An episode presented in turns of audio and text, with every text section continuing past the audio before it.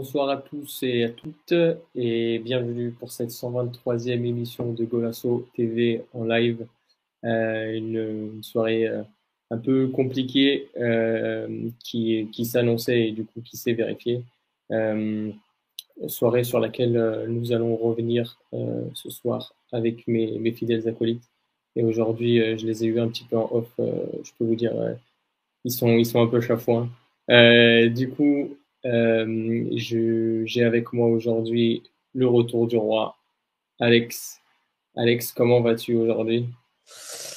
Euh, ça va pas, mais bon, écoute, on va essayer d'être lucide. C'est toujours compliqué de faire des après-matchs après un tel désastre, mais on va essayer d'être lucide et être compliqué, encore une fois, dégoûté de la sélection, mais on est habitué maintenant depuis 4 ans, donc, euh, donc voilà, c'est plus nouveau, c'est plus un, comment dire, c'est plus, c'est plus un, c'est plus nouveau, c'est pas nouveau on commence à avoir l'habitude, c'est bien que tu le prennes comme ça. Euh, et du coup, euh, pour t'épauler aujourd'hui, un match exceptionnel, euh, forcément line-up exceptionnel. et du coup, qui de plus exceptionnel que notre cher et tendre Mathieu, Mathieu qui est là aussi aujourd'hui avec nous? Bonsoir. Je te demande pas comment tu vas. Oui, non, j'étais à deux temps d'être un costard tellement j'avais envie de le tailler, mais il a la chance que j'étais fatigué. Je suis vraiment fatigué. Euh, bonsoir à tous, bonsoir à toutes. Euh, ravi d'être là. Euh, je sais pas c'est la combienième émission catastrophique de la sélection après. Je pense qu'on doit en avoir quelques-unes depuis trois ans, mais bon, voilà. bonsoir à tous. Alors, je pense que là, vous êtes les peut-être les deux plus mesurés euh, du, du, casting de ce soir, euh, parce que euh, j'ai deux autres encore un, peu, un, peu bien énervés encore. Je sais l'entrée, c'est tout. Et on a avec nous Louis aussi. Louis, comment vas-tu ce soir? Bonsoir à tous, bonsoir à nos auditeurs. Bah ça va, malgré que tu attends un match qui peut être assez important pour euh, la Coupe du Monde et la suite de la Ligue des Nations. Et euh, notre sélectionneur nous décide de nous chier à la gueule encore une fois, désolé du terme, mais il n'y a pas, il y a, il il nous a chié dessus encore. Et, ça commence depuis trois minutes. Dégoûté et, et, un, peu, un peu les poules de ce match-là. Ça va, t'arrives à prendre du plaisir devant ce sport qu'est le football en ce moment, Louis Franchement, franchement, je me force. Là, on se force en ce moment. C'est bon, on reste le poste. Et donc, on va essayer d'être sérieux. Ouais, on va essayer le plus possible. Euh, du coup, aujourd'hui, mission exceptionnelle, comme on l'a dit, donc euh, forcément invité exceptionnel, si on peut appeler ça comme ça. Euh, c'est donc le grand retour de notre euh, SLB Dali national. Dali, comment vas-tu ce soir? Déjà, bonsoir tout le monde. très très mal. je suis assez remonté parce que j'ai vu ce soir. La suspension d'Eric Raoult, je passe pas. Et... et forcément, moi, je suis contre cette ligue et ça va pas. Mais on verra, on verra samedi contre Guimarães comment ça va se dérouler. Bon, du coup, sans plus tarder, je pense qu'on va vraiment rentrer dans le vif du sujet parce que c'est bien évident de faire des blagues, mais euh, je pense que tout, en vrai, tout ça, c'est nerveux. Parce que c'est pour, ne pas parler de, vraiment de, de, ce qui s'est passé ce soir. Donc, euh, on va rentrer direct dans le vif du sujet. On va commencer directement avec les compos. Alors, euh, du coup, pas mal de surprises, si je puis dire, côté espagnol, avec sept changements euh, par rapport à la compo face à la Suisse. Alors, euh, on y reviendra à savoir si ça a été un, des éléments euh, peut-être déclencheurs de, du coup, de notre défaite. du coup, avec Unai Simon, donc ça, ça n'a pas bougé dans les buts. Carvajal à droite, Hugo Guillamon et Paul Torres dans l'axe, avec José Luis Gaia à gauche, Carlos Soler, Rodrigo Coquet au milieu, et Ferran Torres, Morata, Sarabia devant. Euh, nous, en ce qui nous concerne, Diogo Costa dans les buts, euh, les latéraux ont changé, donc Mendes et Cancelo.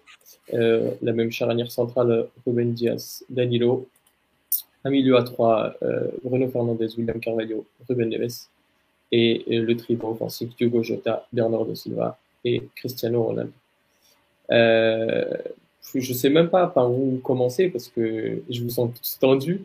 mais mais Alex, dis-moi à peu près, euh, est-ce que tu penses euh, que la compo euh, fait sens? Alors, essaye de, de prendre cette analyse avant match, si pour toi elle faisait sens ou il y avait des petites choses que toi tu aurais changé en étant dans l'esprit de Santos? Non, elle fait pas sens parce que tu fais encore une fois jouer les joueurs en fonction de leur statut. Euh, je sais que ça va pas plaire à beaucoup de monde, mais pour moi, Cancelo, bah, quand tu vois sa concurrence, je ne parle évidemment que de la sélection. Hein. Moi, ce qui fait en club, moi, euh, très bien, mais moi, je ne suis, pas, suis, pas, supporter de Manchester City, je suis supporter du Portugal. Du coup, bah, moi, ce qui me fait. Cancelo me fait, me fait pas vibrer en sélection et Dalo est bon à chaque fois qu'il joue en sélection. Et à partir de là, il marque un doublé. Pourquoi tu le sors? Je ne sais pas. Peut-être qu'il était fatigué, mais voilà, je n'ai pas toutes les données en main. Mais pour moi, déjà, Dalo doit commencer titulaire. Euh, ensuite, Ruben Neves, moi je ne sais pas à quel moment ce garçon est devenu titulaire indiscutable de la sélection, comme on, a dit en off. Euh, il a fait un bon match contre, contre, contre la, Tchéquie, rien à dire. Même ça, en Ligue des Nations, jour, il a été très bon. Donc vraiment, tu sais que bah, tu sais que tu vas pas avoir le ballon, mais un garçon qui aime courir dans les grands espaces, qui aime aller au taquet, qui aime défendre, c'est sa passion de défendre, que je parle bien de, donc de, de Joao Paulinho. Tu sais que tu vas pas ressortir le ballon proprement, et on l'a vu encore aujourd'hui, du coup, parce qu'au final, bah, c'était pas le bon profil pour ce, ce match-là. Et ensuite, pour finir, bah, Bernardo Silva encore sur le côté droit, mais bien évidemment, à partir du moment où tu mets Pedro Neto en tribune, tu envoies un sacré message. Et quand tu vois que le remplaçant de Bernardo Silva, c'est João Mario, ça fait flipper. Et ensuite, bah, Ronaldo, euh, il n'a pas été mauvais ce soir à mon sens. Mais voilà, quand, quand, tu vois qu'il n'est pas prêt physiquement, n'insiste pas dessus. Euh, je pense que tu avais euh, d'autres choix. Tu pouvais, euh, tu pouvais, pas obligé de mettre titulaire aujourd'hui, mais évidemment, c'est Ronaldo, c'est Cancelo, c'est Bruno Fernandez, c'est des mecs que tu peux pas mettre sur le banc parce qu'ils ont un statut, donc forcément, bah, aujourd'hui, tu, tu, finis par le payer. Mathieu, euh, pareil par rapport à la, à la compo, est-ce que, comme Alex, tu penses qu'il y a, y a des, des choix qui auraient pu être faits différemment euh, pour revenir sur ce qu'il a dit, notamment, euh, notamment Paying, euh, ou, ou même, ou même gens. On sait que souvent, Hugo Jota est, un petit peu raillé, seulement, on l'a dit après l'émission contre, contre la Tchéquie, Raphaël Leao n'est pas non plus encore euh, au, même statut qu'il est euh, à Milan.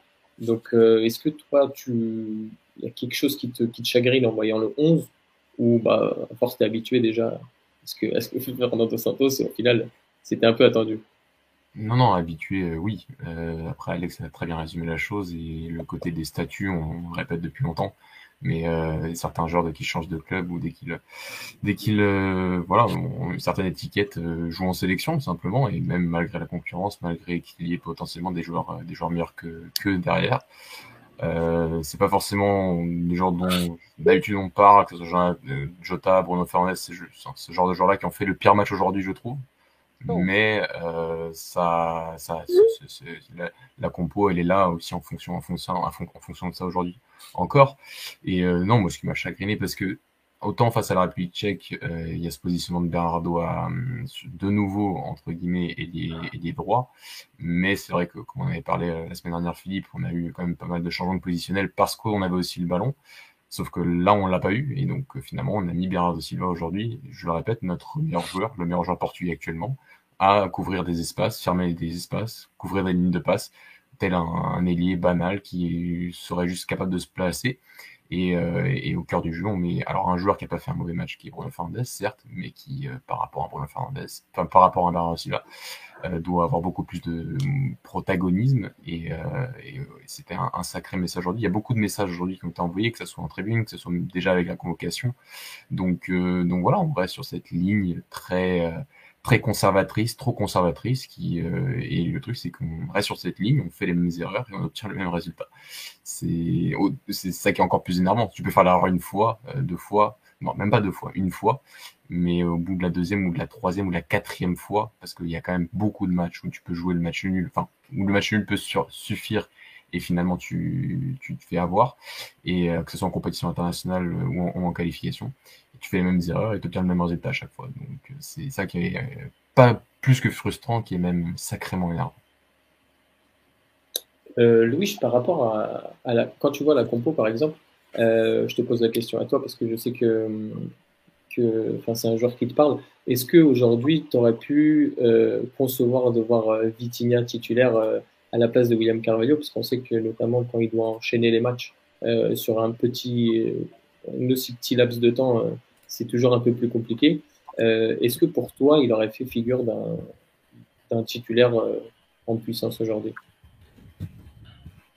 À concevoir, on conçoit tous ici en vrai de vrai. on sait tous que pour la plupart des matchs, Vitinha est plus que prêt à assumer ce rôle-là en sélection. Il n'a pas eu forcément le temps de le montrer énormément. Euh, même dans les derniers rassemblements, c'est des, minutes perdues. Mais au-delà du fait qu'il aurait pu être titulaire ce soir, c'est à l'heure où il rentre dans le match et après qui il rentre, et que ce soit pas un des premiers qui soit décidé à rentrer avec là-haut. C'est ça que j'ai pas compris. Donc, après, quand tu. Ouais, 78e, ouais. c'est 10 minutes trop tard déjà. Euh, sachant que tu avais un espèce de, de, de, réaction à avoir suite à la, à la bonne entame des Espagnols en deuxième mi-temps. Euh, pourquoi Voilà, c'est comme l'a dit euh, comme l'a dit Mathieu. En fait, il y a plein d'erreurs qui sont répétitives sur euh, plusieurs secteurs de jeu, sur plusieurs euh, postes et joueurs choisis. pourquoi? En fait, ouais, on en a ras le bol. Et le mondial arrive et on a répondu à aucune des questions qu'on a depuis un an et demi. Et, et ça, c'est très très grave. Et on n'a toujours pas de 11 dessinés non plus. On n'a rien en fait. On a, en fait, il y a rien du Portugal. Là, on va aller à la Coupe du Monde, de la même façon qu'on est parti à la dernière Coupe du Monde, c'est-à-dire euh, bonheur la chance et on va voir si, euh, si euh, les performances individuelles vont, vont soulever le collectif, mais, on voit bien que depuis on ça et que c'est le collectif qui fait le football. Et, ce soir, ce soir, il n'y a pas eu du tout de collectif du Portugal, du moins surtout après, après, après les changements. Avant, il y avait quand même une petite rigueur qu'on pouvait souligner sur le côté défensif. Et voilà, là, je, je vois vraiment rien du côté du Portugal. On en a marre. Après, si, si, je peux rebondir sur ce que tu dis, Louis, euh, euh, je suis tout à fait d'accord avec toi. Mais bon, on sait qu'avec Fernando Santos, il n'y aura pas de, de, de, trace, il y aura pas de schéma tactique, il n'y aura pas de plan de jeu, il n'y aura, aura rien de tout ça. Donc, faut même pas espérer qu'on qu'on prépare un mondial, un euro, parce qu'il n'y aura jamais ça avec lui. Donc, euh, donc ça, ça, moi, j'ai mis ça de côté. Je, je, je, je, pars du principe qu'il n'y aura jamais ce schéma tactique avec Fernando Santos. Moi, ce qui me dérange, c'est que le, garçon, il est déjà quand même très expérimenté. il, va, avoir 68 ans et qu'en fait, c'est toujours les mêmes erreurs. C'est la Serbie au match aller, c'est la Serbie au match retour, c'est l'Espagne maintenant. C'est en fait, tu, tu, tu joues pour ne pas perdre. Et dès que tu vois que tu maîtrises plus trop le match, tu recules, tu recules, tu recules, et au final, bah, tu finis par prendre un but. C'est logique, c'est le football, c'est comme ça. Et au final, bah, tu fais toujours les mêmes erreurs, alors que le garçon, il est expérimenté. Et au, final, c'est ça qui m'inquiète, moi, c'est même pas le plan de jeu, c'est qu'en fait, il apprend rien de ses erreurs. Et ça, pour un entraîneur, être têtu, c'est ce qu'il y a de pire pour moi. C'est à l'image d'un changement. Avant le, le 1-0, euh, il fait chauffer Jean-Félix et Pagny. Et après, il fait pas rentrer Pagny au moment où on prend le but, en fait. Là, c'est le, le syndrome du, du caca culotte. C'est vraiment c'est ce qui s'est passé hein, ce soir. Il allait, il allait faire rentrer Pagny il allait faire rentrer C'est ça qui est. Le message est terrible. Bah, commençons tranquillement, laissons parler Dani. Pour te dire le, le match nul des euh, Dani, avant de te lancer sur la non-convocation de Gonzalo Ramos qui est venu euh, pour rien du coup, euh, j'ai juste envie de te poser une question, c'est par rapport euh, à ce qu'on qu'on disait depuis le début. Quand on voit par exemple qu'un mec comme Cancelo aujourd'hui revient comme titulaire malgré le match de Dalo, juste parce que bah, par rapport à ses performances à City et parce que intrinsèquement il est plus fort que son concurrent. Est-ce qu'on n'a pas l'impression que c'est un, un, peu un, un, discours à, enfin un discours, c'est pas vraiment un discours, mais qu'il y a, il y a une logique à deux vitesses parce que par exemple quand on voit que Neves euh, est titulaire alors que en club il est moins fort qu'un Panini par exemple ou qu'un Vitinha est très bon avec le Paris Saint-Germain et qu'aujourd'hui il n'est pas titulaire sur un match où bah, justement euh, il aurait pu être important. Est-ce que tu n'as pas l'impression que c'est une histoire plus de statut que, de joueur, enfin, de collectivité en soi? En fait, des fois, j'essaie de me mettre à sa place et j'essaie de comprendre ses critères pour euh, certains, certains postes. Et j'ai l'impression que certains choix ne sont pas liés. Et des fois, peut pas cohérent. En fait, ouais, c'est même sectorisé, je dirais. Par exemple, le choix de Cancelo, je pense juste qu'il se dit que, bon, en fait, Cancelo est tellement euh, phénoménal à City que c'est inconcevable de ne pas le mettre titulaire euh, en sélection. Alors que, bah, comme l'a dit Alex, Dallo, au vu des derniers matchs, et, bah, il confirme. Au pire des cas, s'il se trouve contre l'Espagne, bah, il aura eu sa carte à jouer, mais au moins, il aura eu le mérite de se dire bah, j'ai fait mon match, je loupé, je peux m'en vouloir. Mais là, là, le garçon, il peut se dire quoi? J'enchaîne les bonnes prestations en sélection, et quand il y a un gros match, je peux pas, pas y participer. Euh, dans une autre mesure, je pense également à, bah, comme tu disais, Neves. Neves, je pense que c'est juste le joueur qui qui peut lui permettre à un moment donné de faire les mêmes matchs que contre la Suisse à la dernière Ligue des Nations. ça lui donne une garantie peut-être sur ce secteur, mais je sais pas, il se base sur quels critères, encore une fois. Et puis, euh, bah, Jota à gauche, qui est en fait euh, le joueur utile, qui peut servir Ronaldo, qui est le plus compatible avec Ronaldo. Et voilà, donc euh, tu, tu sais pas trop sur quoi il se base finalement. Donc, ouais, c'est, c'est, il n'a pas vraiment de critères, comme pour Danilo. Danilo qui est phénoménal en défense, encore aujourd'hui, il fait un match monstrueux.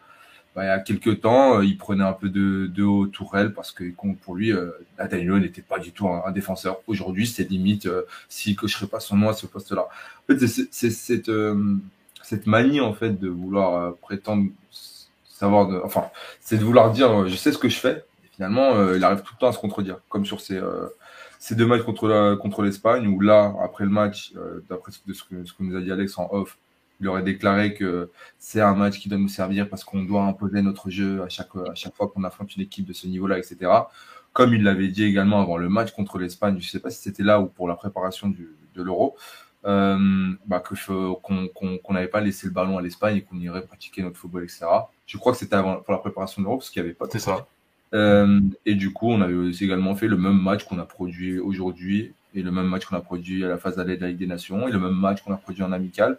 Fait, on produit toujours les mêmes matchs et qu'on a, on, attrape une équipe qui est un minimum cohérente et qui a un schéma de jeu et qui a des idées. voilà Daniel, tu, tu, disais, tu sais pas comment il, il, choisit ses joueurs, mais en fait, il y aura juste la feuille de match, le club où il joue. Il dit, bah lui, je le mets lui, là, je le mets là. Parce qu'en fait, il a, il a tellement pas de feuilles de route, il sait pas comment jouer, il n'y a pas de philosophie de jeu, qu'en fait, bah, il met juste les, les, les joueurs qui pensent être le meilleur parce qu'ils jouent dans tel club. Et, ça, c'est vraiment vrai. Mais, dans un cas, mais dans un cas, oui. Mais par exemple, aujourd'hui, quand en sortie de banque, tu as Jean-Mario, alors que tu as, entre guillemets, tu as Félix, euh, tu as Vitinha, tu as Mathieu Nunz, en fait, tu as, d'autres joueurs avec d'autres références. Aujourd'hui, quand il fait Jean, rentrer Jean-Mario, je me dis pas que c'est un club, et je me dis juste qu'en fait, le mec est encore figé sur l'Euro 2016, avec des joueurs qui lui ont donné une garantie à un moment donné et qu'il faut les faire jouer. C'est ça. Mais c'est en fait, il se base sur l'Euro 2016, sur le club, et il fait son, son petit mix comme ça. Alors que tu as Luis Enrique, qui a une philosophie de jeu, et qui s'y tient, et qui prend ses joueurs en fonction de sa philosophie de jeu. Et ça change tout, et, bah, et c'est tout, c'est comme ça. Totalement. Ouais, après, c'est sûr que le. Enfin, ça, on va y revenir en, analysant un peu plus le, match en profondeur par rapport au changement. Mais mm. juste avant de commencer sur ça, est-ce que. Euh, enfin, parce que ça, ça fait. C'est pas partie de, de, la compo, mais c'est une partie qui est intégrante quand même. Euh, en ce moment, et c'est pas que en ce moment ça a toujours été le cas, sa com elle est désastreuse avant les matchs, après les matchs. Euh, ce qui s'est passé avec Thiago Diallo, c'est lunaire euh, samedi. Euh, ça, ce qu'il dit par rapport à l'Espagne, euh, en mode ouais, bah, j'ai vu un résumé, euh, il joue toujours pareil, euh, ça va le faire. Philippe, j'ai une question pour toi. Toi qui as joué au football, est-ce que tu as, est-ce que tu imagines un jour qu'un qu'un samedi plein après-midi, tu vas sur un match, tu commences sur le banc, et qu'à la fin du match, ton coach ne t'a pas fait rentrer, il te dit J'ai oublié que tu étais sur le banc. Donc, déjà, à ce niveau-là, c'est quelque chose de, fou. Déjà, toi, tu te dis, donc moi aujourd'hui, je viens, je prends mon sac à dos, je prends le bus qui m'emmène à Colombe, je, je mets mes crampons, je suis dans le vestiaire et tu m'oublies. Trop de détails, Dani, trop de détails. que tu fais une semaine avec lui, que tu vas dans un match et que tu es sur le banc et que tu es la seule option à ce poste-là, sur le banc, et qu'on te dit qu'on t'a oublié alors que tu étais debout, habillé au moment où Jean-Mario allait rentrer. Et habillé pas ah, en tout, il était habillé, il y avait un focus sur la caméra sur les deux. C'est une folie. C'est lunaire. C'est lunaire. Moi, personnellement, j'étais jamais sur le banc, mais je peux comprendre. C'est très bien. Je peux, je peux comprendre ton raisonnement et j'en ai vu des collègues à moi, malheureusement qui qui n'avait pas le choix. mais euh, mais c'est lunaire et ça ça explique le, le monsieur. Il est c'est ça y est. Euh, il faut il faut l'emmener à l'EHPAD. Il faut faire quelque chose. Donc euh, là, enfin, on, est dans, on, est dans, on est dans ce qui se fait de selon moi de de, de, de, de, plus scandaleux au, au, Portugal à ce niveau-là dans le raisonnement. Et on, le problème, c'est qu'on est aussi dans cette mentalité portugaise où on n'arrive pas à tourner la page, à terminer un cycle. On, essaie de recycler sur, sur un truc qui a marché il y a 5-6 ans en voulant toujours rappeler la, la, gloire, euh, tout ce que ça nous a apporté. Et ça se reflète sur plein de facettes, euh, malheureusement. Et, ça va conduire juste au fait que des gens qui nous ont apporté des, des meilleures émotions peut-être de notre vie avec cette sélection, bah, vont les rendre détestables à un moment donné. Euh, Mais c'est très, très, intéressant ce que tu dis, parce qu'en vrai, quand lui il est arrivé, il nous a, enfin, il nous a, il, a voulu nous inculquer cette culture de on peut regarder les grands dans les yeux, chose qu'on n'avait pas avant parce qu'on était le, toujours les, les beaux outsiders. Et, au final, on faisait des prestations plus ou moins convaincantes contre, contre des grandes nations. Et aujourd'hui, on se comporte comme une petite nation, justement. on dirait qu'aujourd'hui, n'importe qui peut nous, peut nous faire du mal tu, as, bien raison, Philippe, mais tu as parlé de la communication juste avant. Le truc, c'est que ça fait trois ans qu'on répète la même chose. Ça fait trois ans qu'on répète la même chose et on l'a bien répété durant l'euro. Et je sais même pas qu'est-ce qu'on peut rajouter. C'est ça qui est encore toujours aussi énervant, c'est qu'on, c'est que par rapport à la com, on peut, il, nous sort des trucs qui, ne se vérifient jamais. Il nous prend, je suis désolé l'expression, il nous prend vraiment pour des cons. Il y a rien de pire pour un sectionneur, pour un entraîneur. Il y a rien de pire que de pas être honnête vis-à-vis de, de, des gens qui te supportent. Et le truc, c'est qu'il n'y a pas, n'y a pas des milliers de supporters, il y a des millions de supporters dans ton équipe. et tu, que ce soit en avant-match, en après-match ou par rapport à la déclaration avec Thiago Jallo, c'est. on parle de communication plus sur, sur depuis, depuis, longtemps par rapport à cette importance qu'a cet aspect vis-à-vis des entraîneurs et des sélectionneurs, et, parce que ça a une importance réelle vis-à-vis vis du groupe, vis-à-vis des, supporters, vis-à-vis de, même de, ta direction, de tes dirigeants, et lui, enfin, nous sort des choses absolument lunaires et, et ça passe. Et c'était aussi pour parler de, cette fameuse une d'avant euh, qui est apparue, quoi, c'était hier, avant-hier, sur Ronaldo. J'allais dire, ce, pays a contesté plus rapidement, cette une, ce journal a contesté plus rapidement le meilleur joueur de l'histoire de ce pays, plus que le sélectionneur actuel de ce pays. C'est ça qui est assez fou. C'est ça qui est assez fou. Donc, partir de là, on peut parler de tactique, on peut parler de jeu, on peut parler de choses, mais le truc, c'est qu'on se répète à chaque fois. On se répète à chaque fois sur les problèmes tactiques, les problèmes de communication, les problèmes sur les choix. Et on obtient ce genre de performance-là. Et il n'y a rien de pire que de revivre le même film à chaque fois vis-à-vis d'une sélection et vis-à-vis d'une équipe qu'on pourtant on, aimerait aimer, mais il n'y a plus. J'ai aucune émotion à cette équipe. Vraiment aucune émotion. C'est assez absurde. Et, pourtant, comme l'a très bien dit Dani, c'est peut-être une des équipes avec de nombreux joueurs qui étaient encore là aujourd'hui, qui nous ont procuré peut-être la plus grande émotion football qu'on a vécu et qu'on vivra peut-être encore jamais. C'est possible qu'on vive jamais un truc pareil de, notre vie, euh, chacun d'entre nous. Et pourtant, on, est là à, à, les critiquer fortement, à critiquer un homme fortement par rapport à ces comportements qui deviennent absolument insupportables à tous les niveaux. Et, euh, et, et, voilà, c'est plus beaucoup de mots pour décrire finalement euh, à chaque fois la même chose, ça devient, ça devient vraiment insupportable. Il, il, recommence avec ce discours de euh, ouais, il me manque une coupe et, et, je vais la ramener arrête, arrête, c'est beau, ça marche plus, ça fait 4 ans que ton discours il marche plus. Arrête, passe à autre chose, essaie d'être. Alors Danilo a très bien interview, oui, euh, fin de Santos c'est quelqu'un qui, nous donne de la confiance, peut-être, mais ça a marché un certain temps, tu vois que ça marche plus. Donc oui, à force de répéter ce sont les meilleurs, que c'est que c'est les plus beaux qui vont ramener la coupe, etc. Ouais, mais au bout d'un moment, si t'as beau leur dire, si au niveau des axes, les garçons ils voient qu'ils peuvent plus jouer contre une grosse équipe, qui dès qu'ils affrontent une équipe un peu compétente, ils perdent, bah t'as beau dire ce que tu veux, t'as beau répéter à chaque fois que c'est les meilleurs, au moment ils vont plus y croire, ils vont plus croire à tes paroles, ils vont plus croire à tes discours. Donc vraiment, le, garçon, remettons en question. S'il te plaît, tu nous as fait gagner. C'était le plus important pour nous. Peu importe la, la, la, le, le, le, pourquoi du comment, comment tu jouais à l'Euro 2016. C'est bon, tu as gagné très bien. Mais passe à autre chose, s'il te plaît. Fais-nous vibrer parce que, en fait, on a un peu comme, comme avec Porto, Béfica, des cris identitaires ou, ou bah, comme a dit Mathieu, on n'aime plus cette sélection alors qu'il y a des joueurs pour et on veut juste vibrer, peu importe les résultats. On veut juste une équipe qui nous donne envie de allumer notre télé et de kiffer tous ensemble. Et voilà, s'il si, si, doit y avoir un 5-4, c'est pas grave mais juste ça parce qu'on a gagné et on veut maintenant profiter, kiffer avec notre équipe comme c'était le cas en 2004 ou en 2000. Je, je, je, je, suis d'accord Alex, mais il y, a, il y, a, aussi le fait que moi je ressens pas du tout de cette équipe. Qui cette équipe-là pour moi n'est même pas capable de gagner en fait. Il y a aussi ce côté-là. Ah pour moi, tu vois, je, je, comprends le côté vibration, le côté émotion, le côté jeu, parce qu'on voit des, on a des joueurs qu'on sait qu'ils sont capables de faire beaucoup, beaucoup, beaucoup mieux. On les voit en club tous les week-ends. Mais juste avoir aussi la sensation d'avoir, d'avoir une équipe qui est pas capable de gagner, aucune grande nation, moi je ne parle pas de la Coupe du Monde ou de l'Euro encore, je dire, on, on, avec ce sélectionneur, on ne gagne aucune grande nation, aucune. Même la pire Espagne des 15 dernières années, on n'arrive pas à la battre. Sur les 5 matchs, on les a affrontés 5 fois en 2 ans presque. C'est toujours match nul ou défaite comme aujourd'hui. C'est ça aussi qui, qui, qui, qui, c'est ce absurde. Le, discours, du coup, est incohérent. C'est-à-dire, tu as beau leur dire que c'est les meilleurs qui vont et tout. Derrière, tu joues comme une petite équipe. Tu as un discours de grande équipe, mais derrière, les actes, c'est des, des actes de petite équipe. Donc il y a une incohérence totale. Mais parce que ça a toujours été un coach, désolé, mais pour moi, de petites équipes. Et même s'il a ramené au Penta Porto, même s'il est passé par Benfica, ça n'a jamais été un grand coach. Ça a été un coach qui est arrivé dans des situations un peu critiques, qui savait, par son discours de, en étant meneur d'homme, euh, donner, de te donner confiance, euh, pouvoir euh, peut-être surperformer, mais sur la durée, ça n'a jamais été quelqu'un qui a performé. Et on le voit là, parce que le problème, il vient pas que, pour moi, il vient depuis la Coupe des Confédérations qu'on fait en 2017, où on affronte, il me semble, si je dis pas de bêtises, le Chili, ou peut-être le Chili, penalty. Voilà, le Chili, où, tu as un match un peu plus compliqué. Là, tu dis, on avait déjà une sélection qui était bien meilleure à ce moment-là. Et là, tu dis, mais non, là, on a un Bernardo qu'on n'a pas eu à l'euro, ça marche pas. Et là, tu commences à dire, ouais, mais si en un an, on n'a pas évolué, eh ben, va falloir peut-être se poser des questions. Via le mondial, ou pour moi, le mondial, bah, il est annonciateur du fait qu'on n'était pas du tout bon, et que là, il fallait peut-être fermer un cycle. non, non, même pas peut-être, selon moi, à ce moment-là, il fallait fermer un cycle, parce que c'était, ça montrait qu'on est arrivé au bout de quelque chose.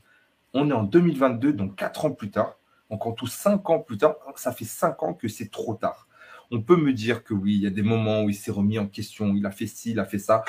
Ça fait cinq ans que le mec, ça fait non, ça fait huit ans en tout qu'il est là, si je dis pas de bêtises. Ça fait huit ans. Ça fait huit ans. Regardez ce qu'on présente. On ne sait même pas quelle identité de jeu on a. On sait juste qu'on s'adapte à chaque adversaire qui va arriver. On sait juste que à, chaque adversaire, on va avoir un 11 différent et que c'est du suspense parce qu'avec Santos, on ne sait pas qui va mettre sur la pelouse à certains postes. Euh, c'est on est, on est, moi en tout cas, je suis pas consommateur de ça. Moi, je suis consommateur de comment on va arriver sur le match, comment on va, on va agir. Moi, j'ai vu une Espagne qui sait pas, qui, a joué son football comme d'habitude. Certes, c'est, pas bon. Euh, et qui a mal joué son football, Dani.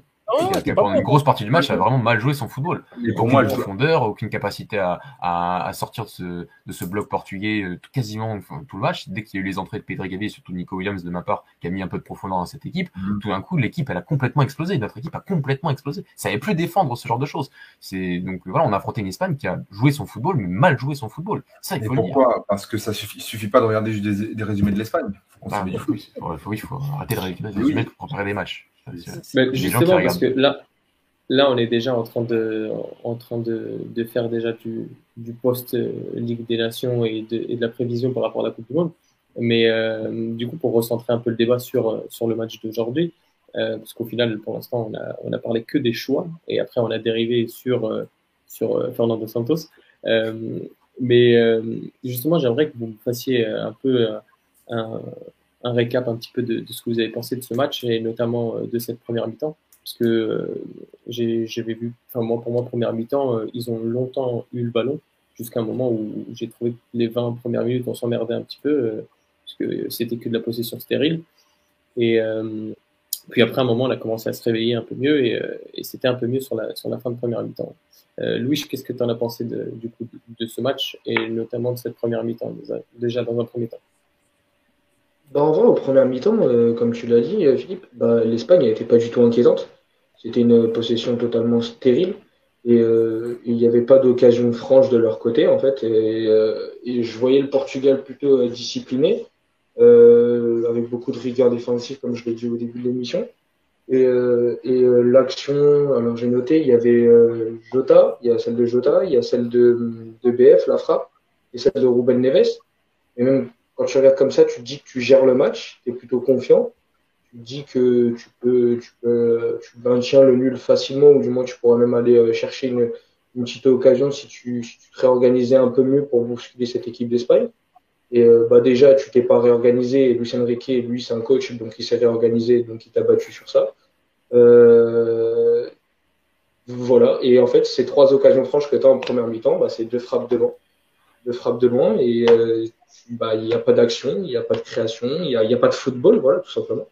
Il n'y a pas de football. Et, euh, et du coup, bah, ça s'est vu en deuxième mi-temps. L'Espagne s'est un peu, c'est un peu réadapté, euh, réadapté au jeu et à l'équipe qu'ils avaient en face. Ils ont vite trouvé les failles. Et comme je l'ai dit, Lucien Enrique, et comme vous l'avez dit aussi, euh, a fait les deux changements des deux petits cracks barcelonais au milieu de terrain. Et, et ça nous a totalement explosé. Et ensuite, c'était, euh, la cacophonie. C'était, les chandelles vers l'avant. Pendant un moment, j'ai cru que j'étais au Michelin en train de voir la SM. Euh, c'était des chandelles vers l'avant, c'était deux lignes de je ne sais pas combien de joueurs. Enfin, il y avait, rien, il y avait aucune organisation, c'était n'importe quoi, c'était de la précipitation. Même les joueurs les plus techniques, on attendait un peu de différence, bah même eux se pressaient, faisaient n'importe quoi, des passes dans les pieds de l'adversaire. Enfin, c'était, après, c'était, on avait totalement explosé, c'était n'importe quoi, on a totalement lâché. Voilà à peu près ce que j'ai pensé. Euh, Alex, tu veux, tu veux compléter un peu ce qu'a ce dit Louis sur la, sur la première mi-temps et sur le match euh, globalement? Ouais, moi je vais parler du match globalement parce que j'aime pas séquencer. Euh, je, je, trouve, je qu'on a été plutôt cohérent et solide pendant 60 minutes. Euh, j'ai bien aimé ce qu'on a proposé défensivement parlant. On a su bien réduire les espaces. Euh, L'Espagne nous a quasiment pas mis en danger, à part peut-être une frappe où, c'est Diogo Costa qui l'arrête. Franchement, voilà, je, regardais le match avec assez. Euh, j'étais assez serein et je me disais que voilà, si, si on pouvait continuer comme ça, être assez, à dangereux un peu dans les transitions avec un, un, Diogo Jota qui aujourd'hui était assez remuant, assez arrière pour le souligner, donc je, je, vais le dire quand même. Euh, voilà, je nous ai trouvé assez, assez cohérent, assez solide. Les projections étaient bonnes, donc euh, je ne vais pas critiquer les 60 premières minutes, mais c'est après, c'est après, c'est-à-dire comme a dit Mathieu, il fait rentrer un joueur de profondeur avec Nico Williams, et là tu, perds le contrôle. Tu sais plus quoi faire parce que ton plan de A ne marche plus, et vu que tu t'appelles Fernando Santos et que tu n'as aucune nation tactique, que ton adjoint qui, a, qui est plus âgé que toi encore, qui a 80 balais, bah, il est totalement dépassé aussi. C'est-à-dire que toi, tu es juste là pour la gestion humaine, mais tactiquement, tu es, dépassé, ton adjoint est dépassé, bah, tu sais plus comment contrôler ça. C'est-à-dire qu'au bout de la 60e, tu es perdu et tu sais pas. Tu attends 15 minutes avant de faire un changement, alors que tu vois déjà que tu subis, que tu souffres, que tu, tu, tu n'es plus sur le second ballon, que tu, tu proposes plus rien avec le ballon, que tu, tu balances, tu, vois, tu sais plus quoi faire et tu attends la 75e et ton premier changement c'est quoi? C'est du poste par poste parce que tu te dis bah sur le banc j'ai joué Mario qui a joué comme ça euh, la dernière fois en 2016 donc je vais le mettre là et on verra et au final bah c'est comme ça que tu perds le match parce que tu, n'as pas de notion tactique assez forte, tu n'as pas une vision du match assez bonne pour, euh, pour contrer les, les, plans de ton adversaire et c'est toujours comme ça, toujours, toujours comme ça. Ça a été le cas contre la Serbie, c'est encore le cas contre l'Espagne et ça sera le cas comme ça en Coupe du Monde malheureusement.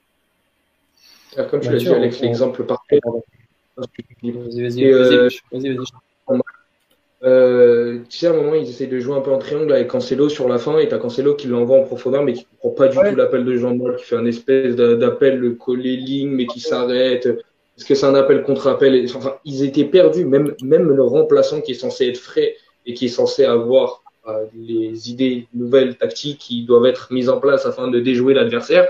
En fait, Jean-Paul, il est rentré, il s'est dit, bon, bah, et là, hein. Bah, je sais pas, on va faire des passes, hein, on, va faire, euh, on va faire quelque chose, Et est-ce comment je dois me placer, qu'est-ce que je dois faire Et le pauvre, c'est pas de sa faute, hein, pour le coup, hein, c'est vraiment pas de sa faute. Hein. C'est horrible. Du coup, ouais, euh, Mathieu, sans revenir forcément sur les individualités, parce qu'on on va, on va y revenir un petit peu plus tard. Euh, est-ce que tu penses vraiment que, comme, comme on dit Louis et, Alex, les, les, clés, les clés du match, elles sont, elles sont surtout au niveau, des, au niveau des changements, parce que c'est là où finalement, euh, la physionomie du match change du tout. Oui, clairement, il y a, il y a un moment euh, en deuxième période euh, vis-à-vis des, enfin, des changements et des non-changements au départ, du fait d'avoir attendu si longtemps pour aussi réagir. Et oui, des, des changements côté espagnol du coup, voilà, de, la non-réaction vis-à-vis des changements espagnols aussi au moment. Après, voilà, sur, sur la première mi-temps, c'est vrai que bah, déjà, noter que oui, on a bien défendu en bloc. Et je tiens à dire que ça faisait longtemps que j'avais pas vu le Portugal défendre bien en bloc, euh, parce que même ça, il y a quelques temps, on savait pas le faire, vraiment. Hein. Souvenez-vous du match à l'Allemagne, ça fait même pas si plus long, euh, ça fait même pas, enfin un peu plus d'un an aujourd'hui. Donc euh, il y a eu des matchs où quand tu as dû défendre, même face à la Serbie, tu défends à un moment en fin de match de, manière absolument grotesque, en faisant croire que tu défends en bloc et en bloc bas en plus, et ça, ça ne fonctionne pas. Donc, premier mi-temps, tu défends, tu défends pas non plus en bloc bas, mais tu défends quand même en, en couvrant bien les espaces, certes, mais pour moi, t'as pas besoin de joueurs comme Bernardo sur le côté pour faire ça. C'était ça ma, réflexion au départ. Mais c'est vrai que les espaces ont été bien couverts, que euh, Bruno Fernandes a fait un très bon match défensivement à, sur ce point de vue-là, dans, dans, ses indicateurs pour, presser, pour couvrir les espaces, pour, pour, couvrir, pour soutenir. Donc ça, à ce niveau-là, il a fait, il, a fait un match comme, comme d'autres. Même Bernardo Silva finalement fait un bon match à ce niveau-là. Euh, parce que l'Espagne a eu beaucoup de mal sur une grande partie du match à, à construire, à créer, à progresser, à progresser espace après espace. Euh, donc, donc oui, après, quand tu défends comme ça, tu t'attends aussi à, que, à avoir des mécanismes offensifs pour essayer de créer du danger en transition, notamment sur ce match-là. Je pense que c'était le plan de jeu, sans nuance, mais bon, il était comme ça et, et c'était ce que, ce, que, ce, que, ce que Santos fait face aux grandes équipes. En transition, je l'ai trouvé vraiment très très moyen. Je suis moi j'ai l'impression que cette équipe-là, pourtant il y a des joueurs qui, qui jouent ensemble depuis longtemps, hein, mais je trouve qu'il n'y a aucun automatisme, aucun mécanisme presque. C'est des joueurs qui font des, du déchet. Donc oui, il y a eu certaines actions, notamment l'occasion de Ronaldo en début de seconde période, mais pour moi, en transition, même comme ça, il y a, déjà un, peu d'automatisme, deux, très peu de projection en nombre pour, pour simplement avoir plus de solutions, plus de solutions dans les décisions et, essayer de créer beaucoup plus de danger face à une Espagne qui était faible, faible aujourd'hui dans son plan de jeu, dans une équipe qui, même quand, tu, tu les les pressés un peu plus en, fin de deuxième, en fin de première période, ils ont commencé aussi un peu à, à, à commencer à faire des erreurs. On a ici a fait des erreurs. T'aurais pu, t'aurais pu même encore défensivement faire beaucoup plus en termes de pressing, en termes de d'essayer de, faire prendre des mauvaises décisions pour, les défenseurs et pour les premiers avanceurs espagnols. Donc j'ai trouvé que pour moi le, plan de jeu et de départ était était moite moite hein, vraiment. Euh, bon, on s'attendait pas non plus à grand chose comme l'a dit Alex de Santos. Hein, je m'attends à rien maintenant, hein, vraiment. Et en deuxième période, bah, tu as les changements, tu as, le fait de, de ne pas être, de ne pas réagir de, et de jouer le match nul. Il a joué le match nul du début à la fin. Dès, que ça commence à avancer, il n'a fait que ça. Il n'a fait que jouer le match nul. On en avait peur, Philippe, la semaine dernière par rapport à la République tchèque en disant c'est dommage que l'Espagne a perdu parce que nous, ça veut dire qu'on a besoin d'un match nul pour se qualifier. Et, voilà. et on, a eu, on a eu un Portugal qui a joué le match nul euh, du quasiment du début à la fin. Donc, euh, mais, mais, de toute façon, le match nul, on a, on a commencé à jouer déjà dès, dès lors que dès lors qu'on savait qu'on n'en avait qu'un point, dès, lors que, dès lors que les médias ont commencé à dire qu'il manquait qu'un point, etc. C'est toujours la même chose. Comment ça, tu viens avec cette équipe et tu vends à, tes, à ta nation qu'il te faut un point? Non, il faut, il faut que tu aies gagné l'Espagne chez toi. C'est tout. Tu as toujours le même discours. La Serbie, c'était la même connerie. C'était, il fallait juste un point, on était tranquille, etc. Et bam, tu te prends le deuxième but à la fin. C'est toujours la même chose. C'est toujours les mêmes conneries. Et on, vient toujours nous baratiner avec le même discours. Et à la fin, on a, un Santos qui nous dit écoutez, je sais pas quoi dire, je comprends pas. Si toi-même, tu n'es pas capable de comprendre ce qui se passe, alors que nous, on le voit gros comme une maison, c'est juste se, se, foutre de la gueule des gens qui sont ici. Euh, j'avais parlé d'un truc, mais bon, je pense que je pourrais peut-être en parler plus tard. Mais euh, tu raison, Dani. Hein? Tu as raison, Dani, sur le fait de l'ambition, en fait. Genre, on est le Portugal, on joue à la maison, au-delà d'un Final Four euh, de Ligue des Nations euh, où tu dois te qualifier, et c'est ce qui aurait été logique, c'est que tu as, tout l'enjeu qu'il y a derrière, c'est de se préparer à la Coupe du Monde, avoir les idées fraîches et être sûr de ce que tu veux. Et à l'heure actuelle, bah, on n'a rien de tout ça, et on n'a rien depuis longtemps. Et genre, vraiment, ce match-là, c'était un. Pour moi, c'était le tournant ou la prise de confiance qui aurait pu être là pendant, pour la Coupe du Monde. Et bah, tu l'as pas du tout, en fait. Tu vas tu vas, tu t'es pas rajouté des questions parce qu'en fait, on a déjà trop, mais tu vas avec un, avec un sac à dos euh, rempli d'énigmes euh, à résoudre. Comme d'habitude, parce que tu prépares jamais rien, parce que là, on dit on y va, on sait pas quoi faire pour le mondial, puis quand c'est avec des nations, on sait pas trop quoi faire, puis on n'a pas le temps de préparer quelque chose sur ce, sur ce, sur cette trêve parce que c'est qu'une semaine. Enfin, on entend, on entend toujours la même chose parce qu'en fait, à chaque fois qu'on va travailler, on travaille juste sur, euh, sur une petite période. On, on vise jamais sur le long terme. On se dit pas qu'on va travailler sur 2, 3, 4 ans. Et du coup, bon, on est toujours dans la, dans la, dans la même et, et, je pense que ça fait peut-être une transition sur, sur ce que je vais amener. Euh, je me suis fait une liste de, des, joueurs qui, qui, ont été convoqués. Je me suis, j'essaie de repérer un peu quand, quand était leur première euh, convocation. Et justement, en ayant aussi en parallèle la progression qu'ils ont eu en club et donc du coup le statut qu'ils ont en club et le statut qu'ils ont en sélection aujourd'hui. Je pense à Cancelo qui est arrivé en 2016, donc euh, je crois que c'est contre Gibraltar, sa première sélection, où il met un but phénoménal Mouves. Aujourd'hui, toujours pas un titulaire indiscutable, pourtant un des meilleurs joueurs euh, en, Europe à son poste. Euh, Dallo, bon, bah, il est dans l'effectif, mais je pense que c'est le latéral droit après Cancelo en club qui te donne le plus euh, de, bah, de, de, sécurité et de, de garantie voilà, en termes de prestations. Il y a une époque où on, on, on se demande si c'était Ricardo Pereira ou Semedo, malheureusement les deux en contexte club, bah, ça a prêché. Du coup, aujourd'hui, c'est aucun des deux.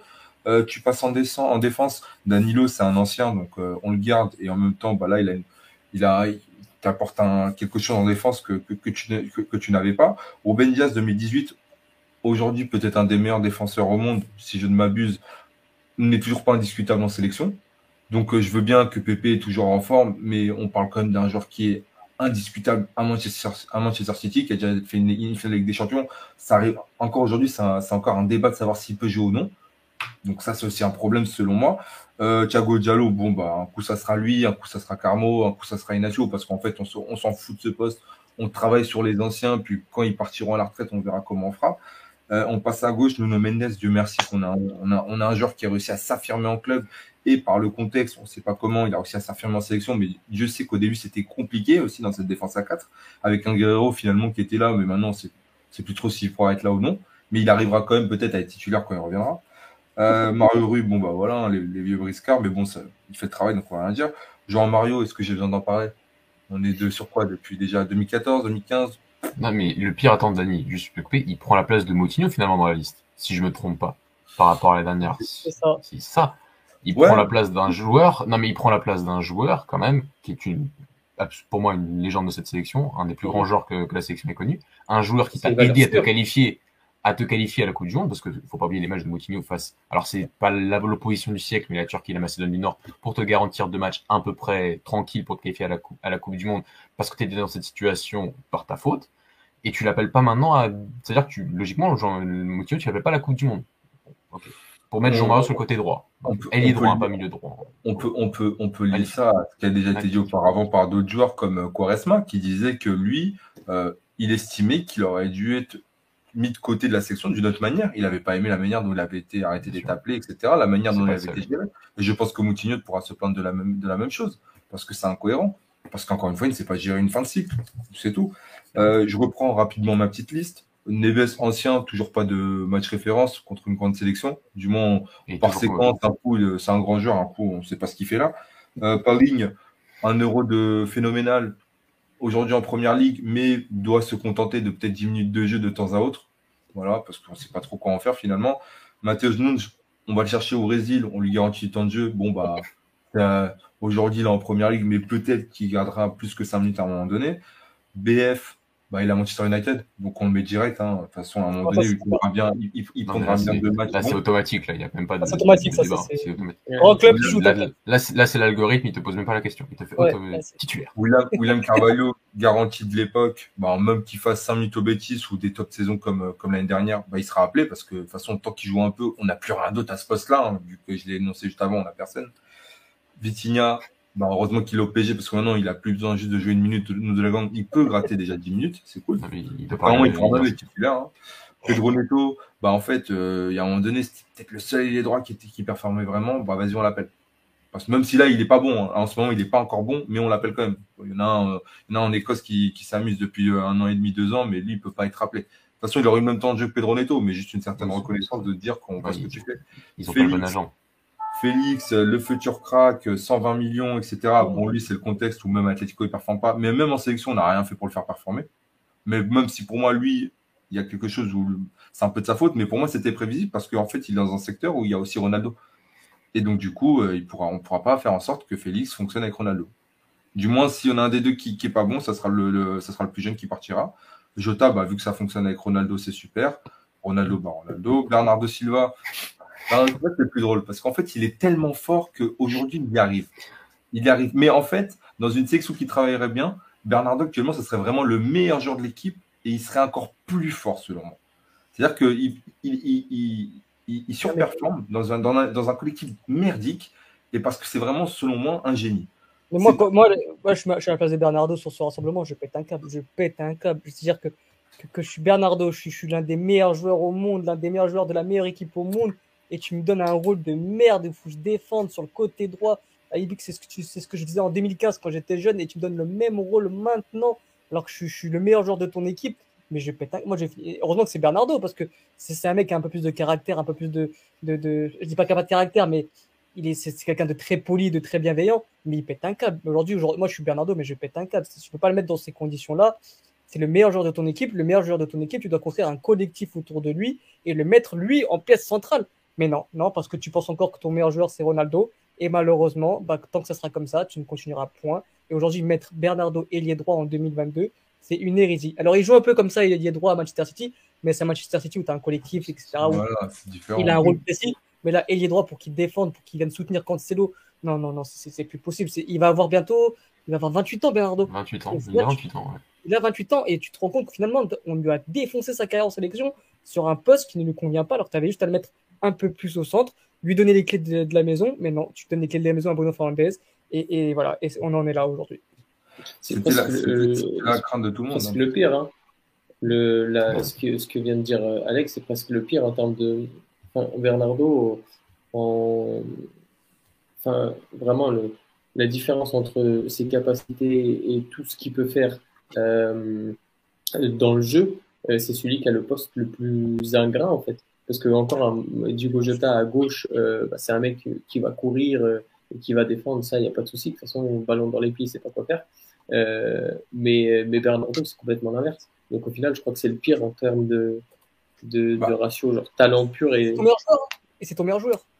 Oui, en fait, c'est ce que j'allais vous dire, si je peux me permettre. Et pour moi, j'essaie d'être objectif au, maximum.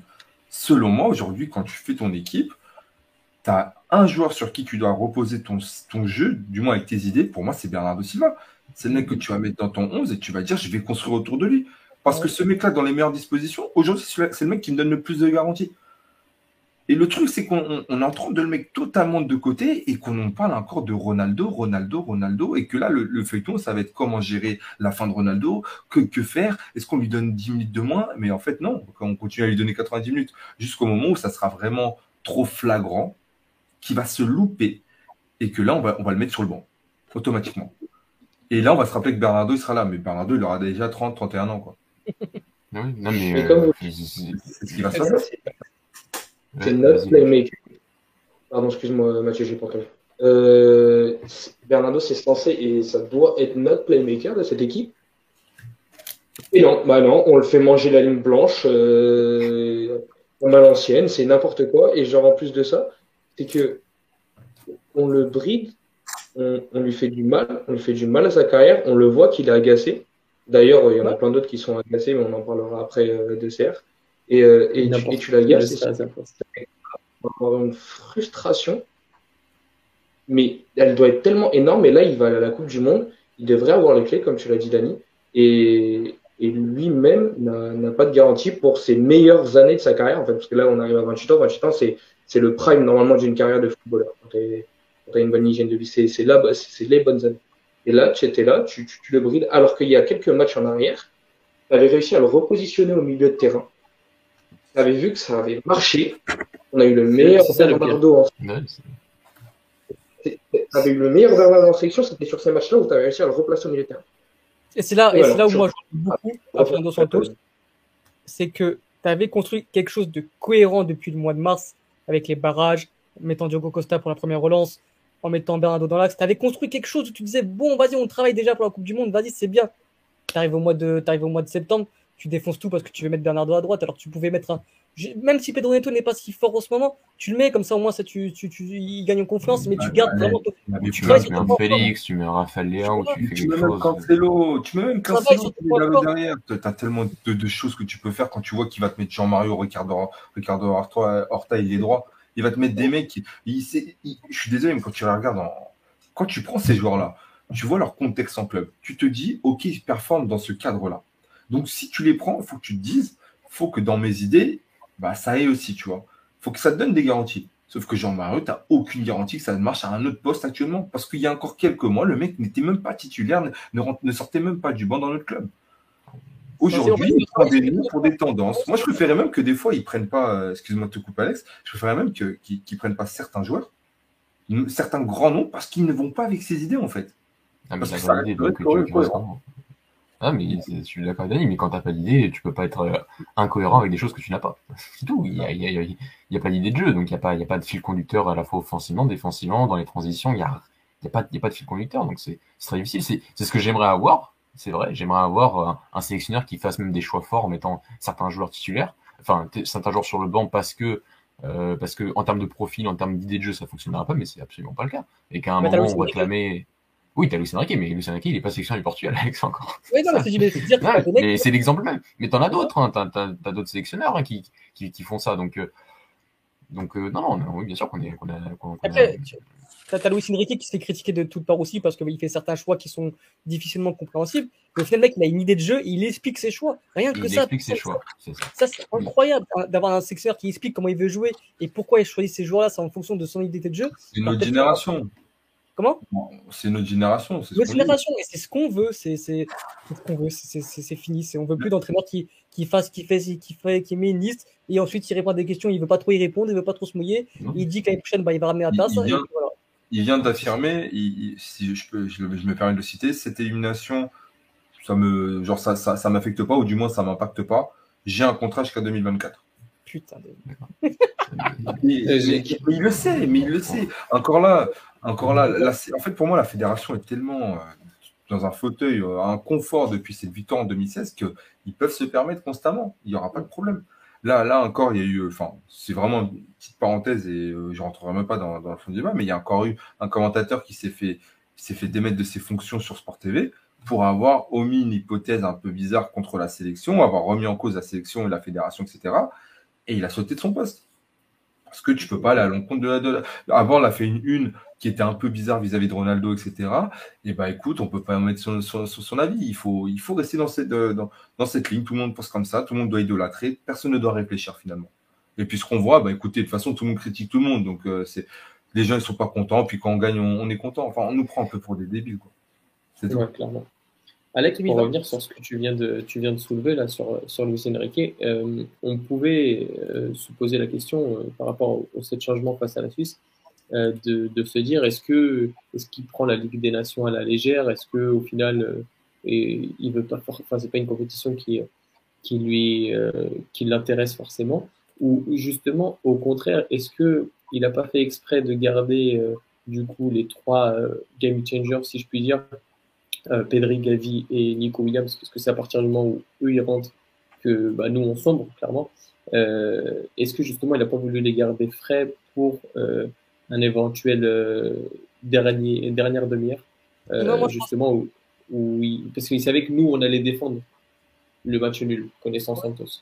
Moi je pense que mon avis c'est en fait un, Luis Enrique qui un objectif c'est la Coupe du Monde. Je dis pas qu'il s'en fout avec des nations, mais en fait, il a, il a classé ses, ses priorités. C'est-à-dire que pour lui, le plus important, c'est la Coupe du Monde, et il travaille en fonction de ça. C'est-à-dire que, et c'est ça que moi qui me fait, qui me fait, qui me fait plaisir, c'est un entraîneur qui voit sur le long terme.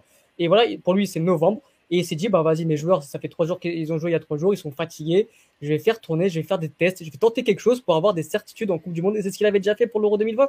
Il s'était fait critiquer. Et si je passe, c'est du bonus.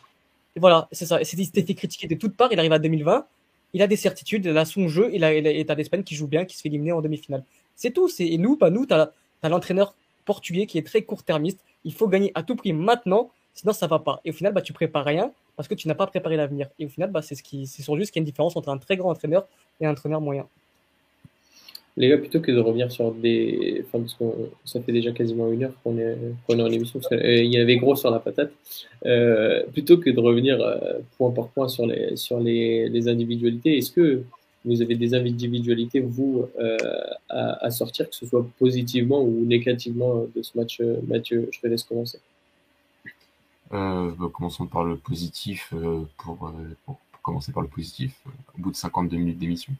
Euh, Nuno Mendes, Nuno Mendes, euh, ce, ce, ce, ce, prodige, ce prodige, j'ai peu de mots encore pour définir ses prestations, que ce soit avec le PSG ou que ce soit avec la sélection aujourd'hui, euh, parce qu'on a un joueur d'une qui, qui, est complet, qui, qui, sait tout faire, qui fait, sait tout faire à un âge euh, qui est d'à peine 20 ans. Enfin, c'est c'est euh, une intelligence de jeu, une, dans les prises de décision qui, me fascine à, cet âge-là et qui, en font une valeur sûre. Euh, après, euh, on avait un peu parlé, mais j'ai trouvé bien seul sur son couloir finalement, même si Jota fait pas un mauvais match, mais c'est plus dynamiquement, c'est plus au niveau du collectif. Il y a, peu d'entente, il y a peu de, coordination dans les appels, dans les décrochages, qui font que bah, tu avais certains joueurs qui récitaient plus ou moins bien leur partition, mais en, un peu en soliste. Et Mendes bah, a fait un peu a fait un peu ça, c'est-à-dire des fois euh, il y a cette action en demi-temps dont on a parlé en off euh, où, où il dribble 5-6 joueurs euh, espagnols sur son couloir et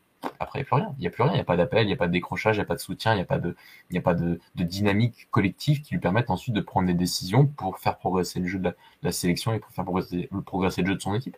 Donc, euh, donc voilà. Mais c'est, c'est, c'est, ça, ça, pour moi, c'est resté le, le, meilleur joueur du, du Portugal d'assez loin aujourd'hui.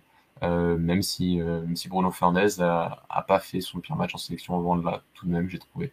Euh, quand il est bon, faut, faut le dire et que qu'il a été très sérieux défensivement, comme on l'a dit tout à l'heure, et qu'offensivement, il a été un des rares joueurs à, à essayer d'apporter un peu de dynamisme et un peu de, de, vitesse euh, dès qu'on récupérait le ballon dans une sélection qui a été euh, sentiment de déphasage en termes de, de, rythme et en termes de, de, pas mal de joueurs dans, un peu dans ce côté lenteur. On avait parlé de la lenteur face à la République tchèque, mais pour moi, c'était un, contrôle du match pour éviter les transitions euh, tchèques euh, il, y a, trois jours. Aujourd'hui, on était sur, sur une équipe qui, a, qui, enfin, qui, visait le match nul dès le départ et qui, qui finalement a été sous un contrôle qui, qui leur a fait largement défaut en fin de match dès que, l'Espagne a accéléré, notamment entre Nico Williams. Dani, je te sens, je te sens encore un peu, un peu tendu. J'ai envie de te lancer sur le, sur le sujet de, de notre, notre fameux capitaine. Euh, je pense que sur, l'histoire du capitaine, euh, tout le monde va avoir euh, son, son, mot à dire parce que on aurait pu consacrer quasiment une émission. Mais, mais je t'en prie, je te sens, je sens que tu as envie d'en parler.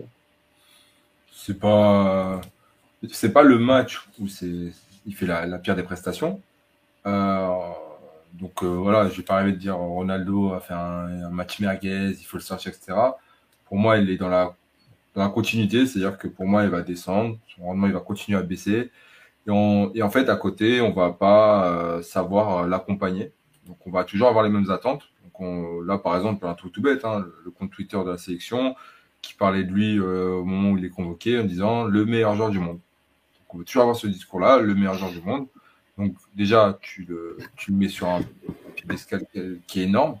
Et puis, d'un côté, tu valorises pas tes, autres joueurs qui sont normalement très très fort. Encore une fois, Bernardo, euh, Ruben Diaz euh, ou autre. Ou autre. C'est pas Diaz qui pourrait le citer, mais bref. Et donc, du coup, ce qui fait que notre capitaine aujourd'hui, euh, bah, on se contente de peu. Alors qu'en vérité, je, je, le dis en toute honnêteté, hein, si c'était pour faire le match qu'il a fait ce soir, Gonzalo Ramos aurait fait le même match. Et Gonzalo Ramos se serait fait allumer parce que ça aurait été insuffisant. Aujourd'hui, vu que c'est mieux que contre la République tchèque, c'est mieux que par rapport à son début de saison, bah, il a fait quelques bonnes choses. Mais finalement, par rapport à, à ce qui est Ronaldo, ou du coup, l'image qu'on renvoie de lui, bah, c'est pas du tout assez, en fait. Donc, en fait, il faut avoir un discours qui reste cohérent. Donc, aujourd'hui, Ronaldo, c'est quoi? C'est toujours le meilleur joueur de l'équipe, c'est toujours le cap, enfin, ça restera toujours le capitaine, ça sera toujours le, l'image, le meilleur joueur de notre histoire, etc. Ça bougera pas, ça, ça peut pas bouger. Mais aujourd'hui, est-ce que c'est pas c'est pas mieux aussi de se rendre en évidence de dire ok, c'est plus le Ronaldo d'avant et commencer à aussi à, lui faire sentir ça parce que moi en fait j'ai l'impression qu'il ne s'en rend toujours pas compte et qu'il prend un peu en otage cette équipe de manière involontaire parce que ses, ses ambitions ne bougent pas parce que c'est quelqu'un qui a un ego énorme, qui a des grandes ambitions, mais du coup qui a ça impacte la sélection d'une manière ou d'une autre. C'est pas le plus. Ça, si, on, a sa déclaration là euh, qu'il a faite euh, l'autre jour à la remise des trophées euh, en mode je vais encore jouer l'euro derrière, ça, ça conforte exactement ce que tu es en train de dire. Aujourd'hui, il a 38-39 ans. Euh, ce, ce discours-là, je le tiens pas que depuis aujourd'hui, je le tiens depuis la, première Ligue des Nations. Je m'amuse pas à taper dessus pour le fun. Je suis juste en train de dire que le fait qu'on n'ait jamais su gérer la fin de carrière de Ronaldo allait forcément nous impacter. Et aujourd'hui, si Ronaldo part, et même aujourd'hui, Ronaldo n'est pas bon, on ne sait pas quoi faire derrière on ne sait pas comment jouer d'une autre façon. De toute façon, même en jouant avec lui, je suis désolé, mais on n'a pas d'animation offensive. Encore ce soir, c'est c'est même entre Jota et lui, c'est on va dire c'est des individualités qui par séquence arrivent à s'entendre et à être complémentaires. Mais il n'y a pas de schéma de jeu. Lui décroche constamment et du coup a toujours cette tendance à venir sur le couloir gauche. Mais de l'autre côté, vu que tu as un Bernardo qui est pas un joueur de surface euh, selon moi, bah du coup tu as, as, un trou énorme. Donc du coup tu as as deux, deux, défenseurs espagnols, voire trois, qui en fait sont, sont tranquilles parce qu'ils ont, ils ont personne à couvrir à ce niveau-là, et donc tu crées pas de danger. Et ce, schéma-là, il se répète de, nombreuses fois. Donc ok, il ira mettre son doublé, son, triplé contre une équipe qui euh, bah, sera pas organisée, peut-être même contre la République qui aurait pu marquer. Mais finalement, sur le long terme, on c'est pas annonciateur de bonnes choses, euh, ni pour nous, ni pour lui, selon moi. Et sa déclaration vient encore confirmer que on ne l'inquiète pas que lui, je suis désolé, mais c'est un être humain comme nous. Hein. Aujourd'hui, il a 38 ans. En 2024, il, aura passé les 40 ans. Que un joueur de 40 ans puisse dire que j'irai à l'euro, c'est pour moi énorme. Il peut venir à l'euro pour moi sur un, seul cadre, c'est qu'il vienne accompagner le groupe et qu'il soit sur le banc, que ce soit une référence. Il peut, mais qu'il commence à, déléguer parce qu'il a des gens avec une grosse personnalité comme Ruben Diaz, Danilo, euh, même Bruno Fernandez et commencer à déléguer ses, charges, en fait, parce que là, encore même durant la cérémonie, c'est tu le vois se lever et qui dit au, mec, bon, allez, venez, on se lève. On sent qu'il y a toujours ce respect, on sent que ça sera toujours Ronaldo, il n'y a pas de souci. Mais sur le terrain, on peut, on peut pas nous dire c'est c'est Ronaldo d'autant, enfin, d'auparavant, pardon. C'est pas possible. Euh, moi selon moi, aujourd'hui, c'est le problème qui nous en est depuis plusieurs années. On est en train de le recevoir pleine gueule. Euh, Lille est en train de le recevoir aussi en club, sauf qu'en club, pour moi, ça fait déjà facile, euh, allez, euh, depuis janvier. Euh, depuis l'arrivée de, j'ai du mal son prénom, j'ai pas envie de dire une bêtise, mais l'entraîneur autrichien, voilà, que c'est le premier, la première qui a commencé à pointer le problème en disant que ça pouvait être un problème à un moment donné. Ça ne veut pas dire que c'est un mauvais joueur. C'est juste que par rapport au collectif, ça pourrait devenir un souci. Et que naturellement, là, euh, c'est en train de, les choses sont en train de se faire. Il commence à passer, il est en train de, de, passer sur le banc euh, pour, pour que l'équipe performe mieux, puis jouer d'une autre manière, etc. Et pour moi, c'est ce qui va se passer en donnant en, sélection. Mais ça ne sera pas avec Santos. Je ne pense pas que Santos arrivera. Parce que la relation qu'ils ont entre eux, c'est beaucoup trop profond, c'est beaucoup trop de respect. Puis ils sont faits du même, euh, du même, du même bois, si je puis dire, parce que c'est les deux sont têtus, les deux sont plus dans le coup entre guillemets. Santos plus que Ronaldo, hein, bien évidemment, mais mais du coup ça ça va pas en s'arrangeant. Et ceux qui vont payer à la fin, c'est ça. Un peu, ouais. Euh, Louis, euh, est-ce que toi, rapidement, tu veux revenir aussi sur, sur deux, trois individualités qui euh, positivement ou, négativement, du coup, qui t'ont un peu plus marqué ce soir? En vrai, déjà, comme l'a cité Mathieu, ou Mendes, j'ai rigolé en off avec Alex Avant, qui est le meilleur à son poste là, à l'heure actuelle dans le monde. Hein, il n'y a pas de.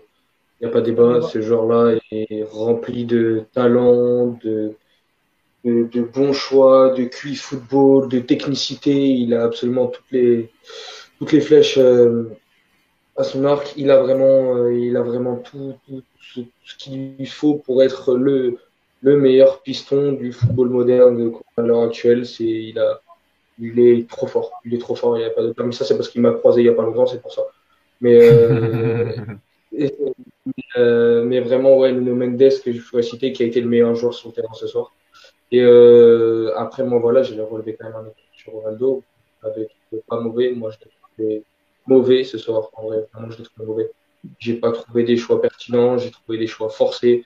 Les deux, trois combinaisons avec Jota, ça, elles ont été forcées. Je pense à une dans la surface où il talonne, euh, on la voit tous venir, le 1-2 quand les deux sont isolés. C'était assez téléphoné, je l'ai trouvé au ralenti, ses prises de balle n'ont pas été bonnes. Euh, le coup de rein, bah, tu commences à voir moi-même, qui est un grand, un grand défenseur de Ronaldo, comme vous le savez, je fais partie du clan avec Alex. Et c'est papa, on n'y touchera pas. Bah là, euh, là, je me pose des, des réels, réels en fait euh, sur euh, sur ce qu'il apporte à notre sélection et ce qu'il apporte à rien. Et maintenant, j'attends de voir. J'espère que là, je sais qu'on sait tous qu'il est en train de passer une mauvaise phase. Il y a eu un faux départ, il y a les raisons personnelles, on ne sait pas trop ce que c'est. Enfin, on se les devine, bien sûr. Euh, côté sportif à Manchester, ça va pas non plus. Il est titulaire. Enfin, c'est tout est un peu compliqué. Je pense que pour dans la tête, hein. pardon. Dans la tête, je pense que ça va pas non plus. Tu sens beaucoup de frustration et peut-être que ce qui s'est passé dans sa vie euh, a aussi joué un petit peu parce que c'est depuis là où ça va un peu moins bien. Sûr, Bien sûr, Philippe. Et ça, ça, je pense qu'on est tous au courant de, de ce qui passait et il n'y a aucun problème à avoir des problèmes. Hein. Voilà. On, on en parle beaucoup et, bien évidemment qu'un joueur qui, est mal dans, sa tête et mal qui, a des problèmes, ben, on peut ça, malheureusement, malheureusement c'est ça lui de les régler et, et ça fait partie de la vie et on espère bien évidemment qu'il se remettra de tous les problèmes. Non mais je, voilà, malheureusement, on est obligé, enfin, nous, on est là que pour regarder le terrain. Euh, et il y, a des, il y a un entraîneur qui doit aussi prendre des choix, qui doit aussi prendre aussi des choix en fonction de certaines choses. S'il a des éléments qui font que un, joueur ne peut pas donner la pleine capacité à la sélection ou dans n'importe quelle équipe, mm. parce que mentalement, il n'est pas, il est pas dans, dans, dans, dans, les meilleurs moyens et dans les meilleures dispositions. C'est ça, c'est ça aussi. Nous, on est là aussi pour juger le terrain. Et on voit un Ronaldo aujourd'hui, euh, qui n'est pas soumis à la concurrence. Et pourtant, il pourrait très bien être soumis à la concurrence. Aujourd'hui, à ce, niveau-là, il n'y a pas de raison de ne pas le soumettre à la concurrence. Il y a quelques années encore, il n'y a pas si longtemps, il n'y avait aucune raison de douter Cristiano Ronaldo dans le 11. Il n'y a, aucun doute. Hein. C'était encore un joueur qui faisait beaucoup de différences, qui faisait même des différences dans des matchs où euh, on, avait beaucoup de mal au collectivement et qui avait encore pas de différence. Aujourd'hui, ça fait quand même assez longtemps, sur, ça fait quand même plusieurs matchs où Ronaldo ne fait pas la différence seul en sélection. Et si on reste encore dans cette optique de jouer pour lui, alors qu'on a parmi d'autres joueurs qui sont pour moi à un meilleur niveau, comme on l'a évoqué, et qui peuvent potentiellement, on peut construire autour d'eux qu'autour de lui. Euh, bah, aujourd'hui, il faut, il faut arriver à faire ce switch. Et ce switch, il, doit se faire à un moment. On peut pas, on peut pas, euh, en fait, on peut pas avoir une, gratitude. Enfin, on peut, avoir une gratitude envers lui, bien évidemment. Mais sinon, alors, on parle de Rui Patricio. Patricio, on a une gratitude envers lui énorme, et pourtant, il est arrivé sur le banc du jour au lendemain. C'est pas le même joueur, bien évidemment, c'est pas la même histoire, c'est pas la même carrière. On est d'accord. Mais la gratitude ne peut pas prévaloir indéfiniment sur les choix sportifs actuels de la sélection ou même des clubs. Et en club, euh, il y a un entraîneur qui n'a pas hésité très longtemps avant de le sortir et avant de, privilégier le collectif. Maintenant, c'est à lui de reprendre sa place. Si Ronaldo aujourd'hui était le meilleur joueur à son poste en sélection, sans débat possible, il n'y aurait rien à dire. Aujourd'hui, il y a débat, il y a la concurrence, et on, peut émettre ce doute parce qu'il y a des performances en sélection sur ces 3, 4, 5 derniers matchs qui sont pour moi, comme l'a dit Dani, pas toutes exécrables, loin de là, loin de là. Aujourd'hui, je ne l'ai pas trouvé bon, mais face à la République tchèque, je ne l'ai pas trouvé mauvais du tout. Mais ce que je veux dire, c'est qu'il y a des joueurs qui, en sélection, à ce poste-là, qui peuvent faire aussi bien, véritablement. Il a parlé de Gonzalo Ramos, bon, j'ai mon avis sur Gonzalo Ramos aujourd'hui, hmm. mais, tu la connais. Mais, mais, mais, voilà, c'est juste ça. On aurait pu tester un Diogo Jota à ce poste-là. On aurait pu. Et donc, il y, a ces choses-là. Et je le répète, par rapport au fait de n'avoir convoqué aucun neuf de métier dans cette convocation pour, euh, pour, pour septembre 2022, euh, on crée, limite, on fausse la concurrence. Limite, on arrive à cette convocation et on fait Ah bah, j'ai pas d'autre choix. Bah oui, t'as pas d'autre choix. Là, t'as pas d'autre choix parce que t'as convoqué personne. Et tous les joueurs qui sont, dont Ramos, parce qu'il a, été, a été convoqué après, après, après le départ de Rafa, ces joueurs-là, ils s'identifient à qui Et nous, qui on joue en sélection. On joue la place du dieu vivant qui est Cristiano Ronaldo. C'est compliqué. Et ce poste-là, euh, pourtant Santos, à ce poste-là, avait toujours appelé un neuf sur ces dernières années, toujours, même euh, aidé dès 2014 jusqu'à encore André Silva, même dans une mauvaise période aujourd'hui. Et pourtant, euh, il y a cette fois-ci pas de concurrence, pas de concurrence. C'est bizarre et c'est dommage parce qu'aujourd'hui, on arrive à un stade où, où la sélection, y a, pour moi, il n'y a pas d'indiscutable à, aucun poste. Même Cancelo, qui est le meilleur à droite du monde peut-être aujourd'hui, même le meilleur à gauche du monde aujourd'hui, n'est pas indiscutable en sélection par rapport à ses performances. La concurrence doit prévaloir dans toutes les équipes, selon moi. Juste, Alex, euh, ah, vas-y, vas-y, Juste, euh, mais c'est très très rapide. C'est par rapport à ce que vous disiez avant sur sur le fait que ça puisse ne pas aller bien aussi dans sa vie perso, etc. Euh, Peut-être, moi, juste ce qui me gêne un peu dans ce, ce discours, dans l'argumentation des gens qui essaient de défendre Ronaldo par rapport à ses prestations, euh, c'est comment on peut dire ça alors que bah, peut-être que les mêmes personnes disaient tout le contraire quand je pense qu'on fait référence à la perte de, de, de, son enfant. Comment ces personnes-là pouvaient dire qu'après la perte de son enfant, je crois une semaine après, où il se présente à Liverpool, une ou deux semaines après, il marque. Ils me disent, mais il a un mental incroyable, il passe au-dessus de tout, même, de ça, il arrive à faire abstraction et tout pour jouer au football. Si euh, il a un mental incroyable, normalement, c'est pas ce qui doit l'impacter aujourd'hui, du moins pas autant. S'il a réussi à l'époque, je pense qu'aujourd'hui, donc du coup, j'aimerais juste qu'on qu'on s'éloigne pas trop du terrain et qu'on reste sur le terrain. Si à l'époque c'était pas c'était un argument valable, aujourd'hui ça doit plus euh, ça doit pas se faire d'un autre sens en fait pour moi. Ça doit pas être que quand ça l'arrange moi, je suis d'accord avec ce qu'a dit Mathieu, c'est qu'aujourd'hui, sur le terrain, il y a, il y a débat et il n'y a pas vraiment de, de, concurrence en sélection, là où en sélection, euh, finalement, euh, là où en club, bah, finalement, euh, on sent que le débat est, est vraiment présent. Après, je je, vais pas faire de la psychologie humaine, on n'est on est, on est pas là pour ça. Mais tu sais, as, des gens qui, qui encaissent le coup, qui sont capables de, sur le moment, relever la tête et ensuite ils ont le, le contre-coup où c'est putain merde, j'ai compris. Tu vois, et la merde, il est peut-être dans ce moment-là. Mais on lui a tout trouvé sur cette. Euh, depuis, depuis cet été, on lui a tout trouvé. Et finalement, on, a tout vu. il, il, pouvait trouver mieux, il pouvait jouer ailleurs, il pouvait, au final, il y avait aussi cette hypothèse où il ne pouvait pas jouer ailleurs parce qu'aujourd'hui, peut-être son niveau n'était pas le même qu'avant, sans omettre tout le, tout le reste. C'est-à-dire que peut-être que oui, comme tu dis, le contre-coup, forcément, bah, dans sa tête, ça va pas bien. Mais du coup, on en revient même, ça impacte le sportif. Donc on en revient au même truc. Et au sportif, aujourd'hui, bah, il y a peut-être des clubs qui ne veulent pas se mouiller pour prendre ce, genre parce qu'ils se disent qu'actuellement, le, le, le coup ne va, ne va pas vouloir le rendement. Et peut-être qu'en sélection, je ne dis pas qu'on doit ne plus convoquer autre, je dis juste qu'il faut commencer à revoir son statut et sérieusement tout en, disant bah, c'est comme Ronaldo, ça reste comme le meilleur joueur du monde, euh, enfin le meilleur joueur de l'histoire du Portugal, et que du coup, euh, pour moi, les deux choses ne sont pas forcément euh, impossibles. On peut garder, il peut garder ce statut de, capitaine, de leader de cette équipe, tout en sur le terrain, en lui instaurant une concurrence et en émergeant des joueurs qui méritent à un moment donné de s'installer dans cette équipe du Portugal et peut-être de, nous offrir autre chose. Oui, tu veux ajouter quelque chose n'avais pas fini l'argumentation, c'est ce que j'allais dire. Je pense qu'il y a aussi au-delà de tous ces problèmes perso et tout, parce que je voulais rajouter. Euh, je pense que lui-même essaye de se remettre en question et a du mal à entendre qu'il vieillit sur le terrain. Et je pense que lui-même sent qu'il est euh, plus aussi performant, qu'il n'arrive plus à faire les mêmes choses. Et euh, je pense que ça doit lui trotter un peu dans la tête. Et euh, tout ce qui se passe niveau foot, ça n'est pas anodin. Je pense que c'est pas que du en dehors de terrain. Je pense que c'est vraiment aussi sur le terrain où il est plus en train de prendre du plaisir à l'heure actuelle.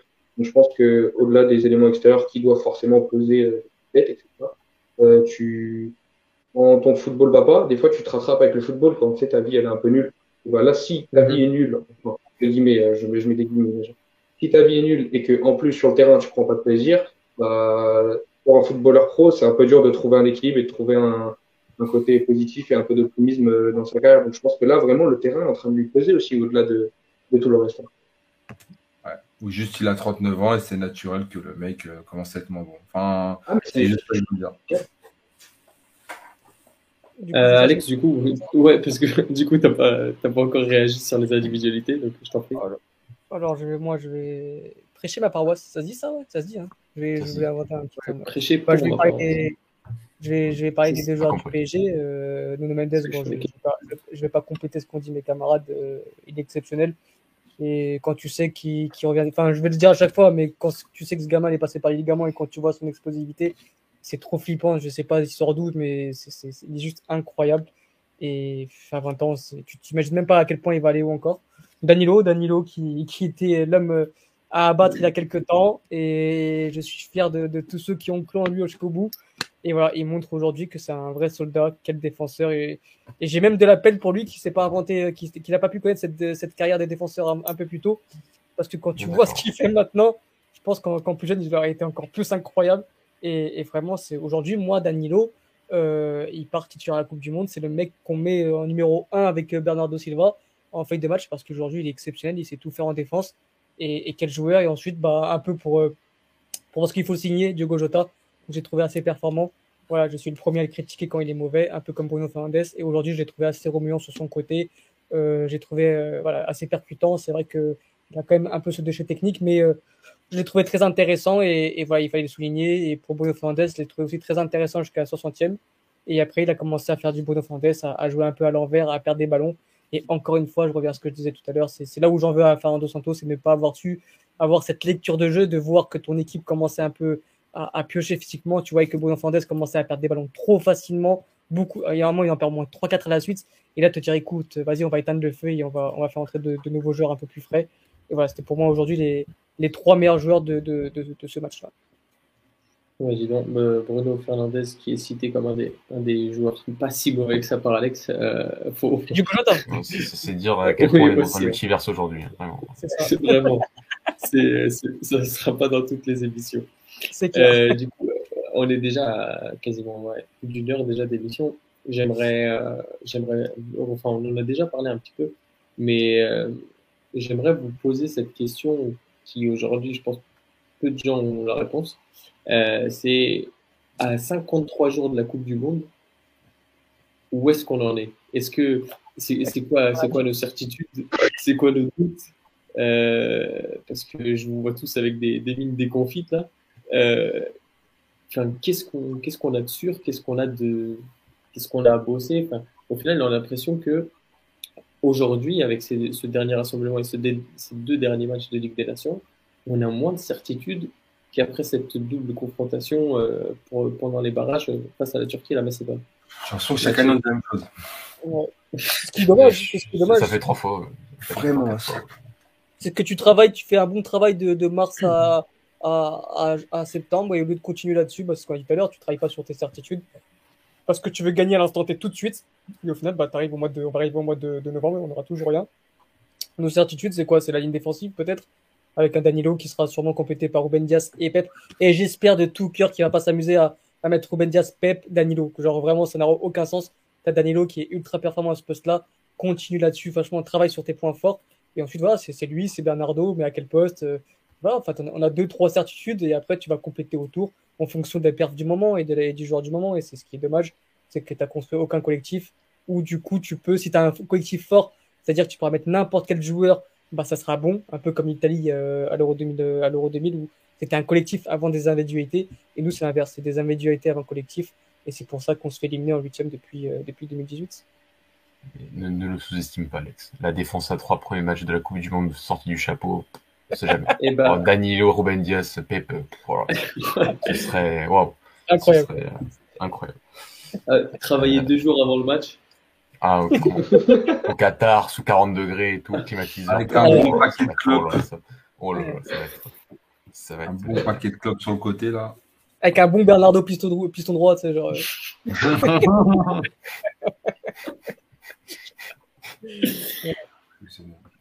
Euh, ouais, du coup, un, du bon mitard, Robin Neves, William Carvalho, là.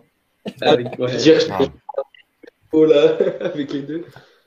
Paninia William. Euh, Mathieu, du coup, pareil, euh, pour compléter un peu ce que disait Alex euh, sur, euh, sur ce que. Sur les certitudes. Les... Certitudes, plus, ouais, plutôt les doutes même. Les doutes, hein, j'ai envie de te dire. Ouais. Mais, non, c'est sur, non, mais... ouais, sur quel, quel pied on doit danser à 53 jours de la Coupe du Monde? On danse sur aucun pied. Euh, on, on, on, a commencé à danser un peu avec ces barrages, c'est vrai, avec cette, cette inclusion de d'Otavio qui euh, sur le côté droit, mais qui permettait d'avoir un, joueur euh, très mobile, très euh, très flexible dans ce que tu voulais faire avec lui, que ce soit en termes de pressing, en termes de, de parfois d'occuper le couloir droit, à fois de, de, revenir à l'intérieur et de libérer l'espace pour Cancelo tu avais, quelque chose d'assez intéressant avec donc sur le positionnement de Bernardo Silva qui après sur ces deux matchs en barrage avait été très libre, avait pu euh, avec aux côtés de Moutinho avait pu avait pu combiner, avait pu décrocher, construire, enfin organiser le jeu, euh, se positionner un peu plus haut pour faire les décalages dans le dernier tiers. Euh, avait été un joueur, ça avait été une formule qui avait été intéressante, qu'on a revu un peu lors du, de la, trêve de juin, qui avait continué à plutôt performer. Et ensuite, euh, donc on commençait, j'ai envie de dire, à avoir des petites. Enfin voilà, comme on a dit face à la République tchèque, c'est trop peu pour un sélectionneur qui là depuis 8 ans avec de tels joueurs qu'il a depuis très longtemps, mais on se contente de ce qu'il y a à l'instant T. Euh, et si à l'instant T, tu un peu plus de cohérence, un peu plus de des nouvelles choses qui, qui pouvaient s'ajouter au, au, modèle de jeu, bah, tant mieux. Mais, euh, mais euh, est arrivé ce match déjà face à la République tchèque où on, on, va dire, on va dire Bruno Fernandes a un peu remplacé Otavio sur ce match-là par moment et à, occuper ce couloir droit, à essayer de faire euh, ce qu'il sait faire de, depuis ce couloir droit, aussi à, pas mal La différence, c'est qu'il a plus proposé dans la profondeur et ça a aussi créé des problèmes de la République tchèque. Et, euh, et aujourd'hui, tu es revenu sur une formule comme si, comme si en fait, tu, tu, retournes sur tes bases comme si tes bases en fait elles étaient bonnes. Ces bases-là, c'est celles de ton euro catastrophique. Mais c'est pas grave, il va continuer. Diogo Jota sur le côté, Bernardo Silva sur le côté, Ronaldo en pointe et, et, et puis basta. Donc donc euh, j'ai envie de te dire que c'est ça qui est très regrettable, c'est de, de, repartir sur cette formule-là. Je, si on prend chaque moment du match, euh, je trouve qu'on est euh, qu'on est qu'on est qu'on est soit moyen, c'est-à-dire qu'on est redevenu moyen en bloc intermédiaire parce qu'on a vu sur la fin de match que dès qu'on a eu un peu d'appel dans la profondeur, on a commencé un peu à, paniquer en organisation offensive, je trouve toujours qu'on est qu'on est moyen, même si à un moment peut-être il fera jouer euh, avec Bernardo au milieu, peut-être euh, ajouter un William Carvalho, on verra, s'organisera comme il fera et peut-être qu'on aura un peu plus de contrôle de terrain. En transition, je le trouve très mauvais depuis, depuis pas mal de temps maintenant. Euh, en transition défensive, je le trouve, euh, bah, il y a tellement de joueurs derrière le ballon des fois que bon, c'est pas très compliqué. Hein.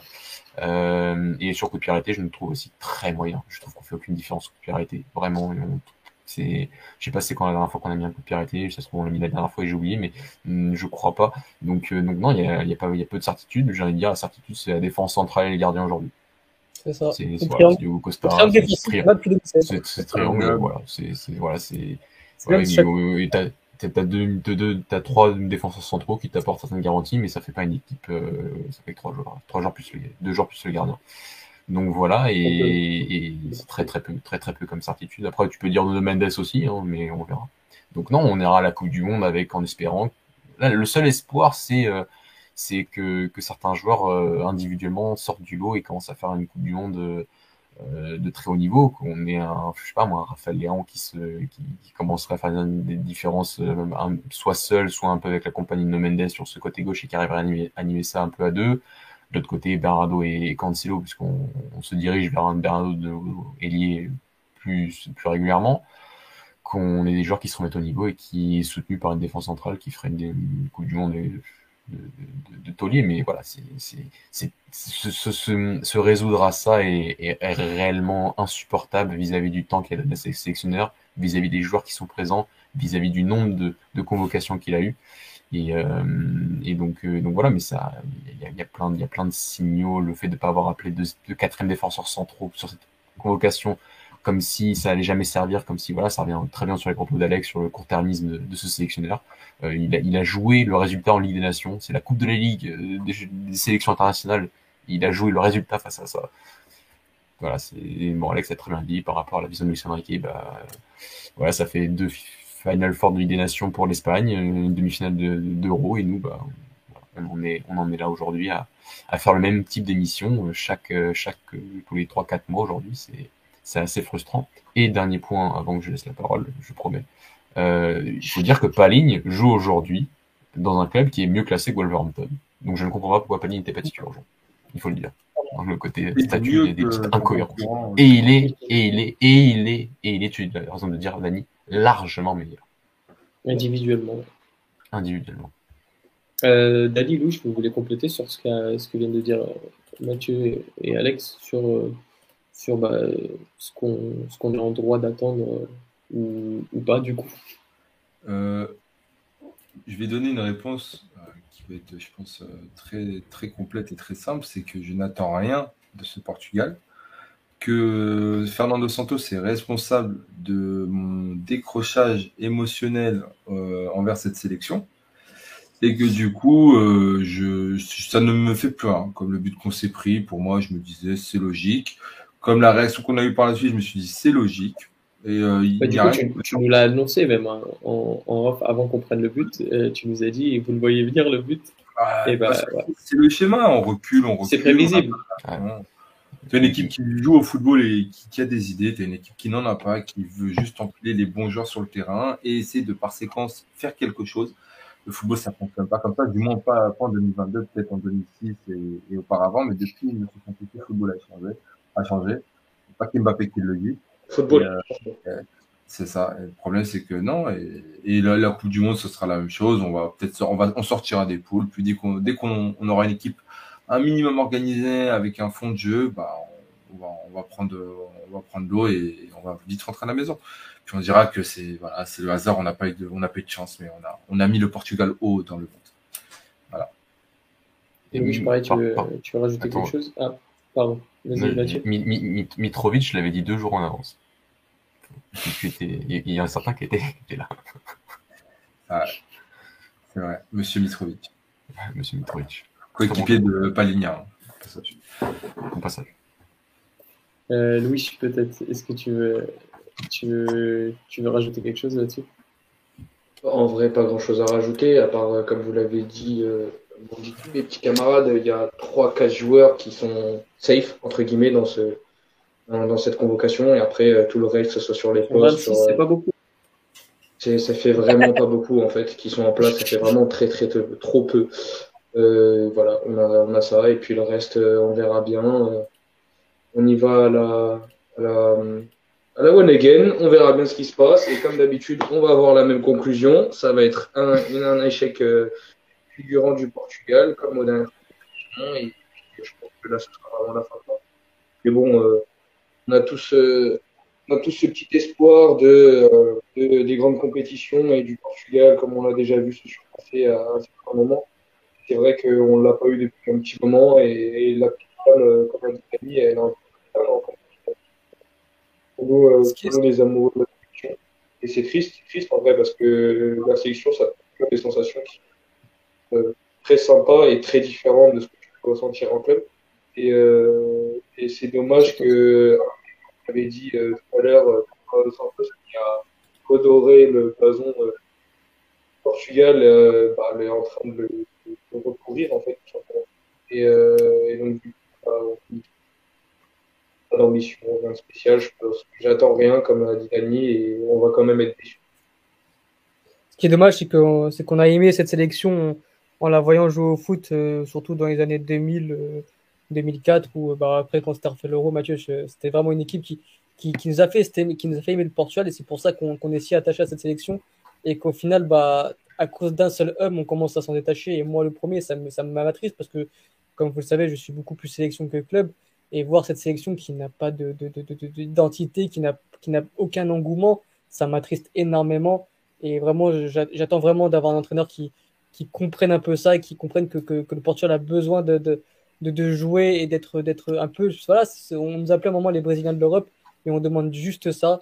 Et voilà, il est en train de régner notre identité juste pour une victoire il a gagné, merci d'accord, mais je trouve ça vraiment très triste qu'aujourd'hui le, Portugal ne s'attache plus à sa sélection alors que d'habitude le Portugal est très quand même lié à sa sélection. Aujourd'hui, c'est plus du tout le cas et c'est vraiment très triste et que sur la faute d'un seul homme, c'est vraiment dommage.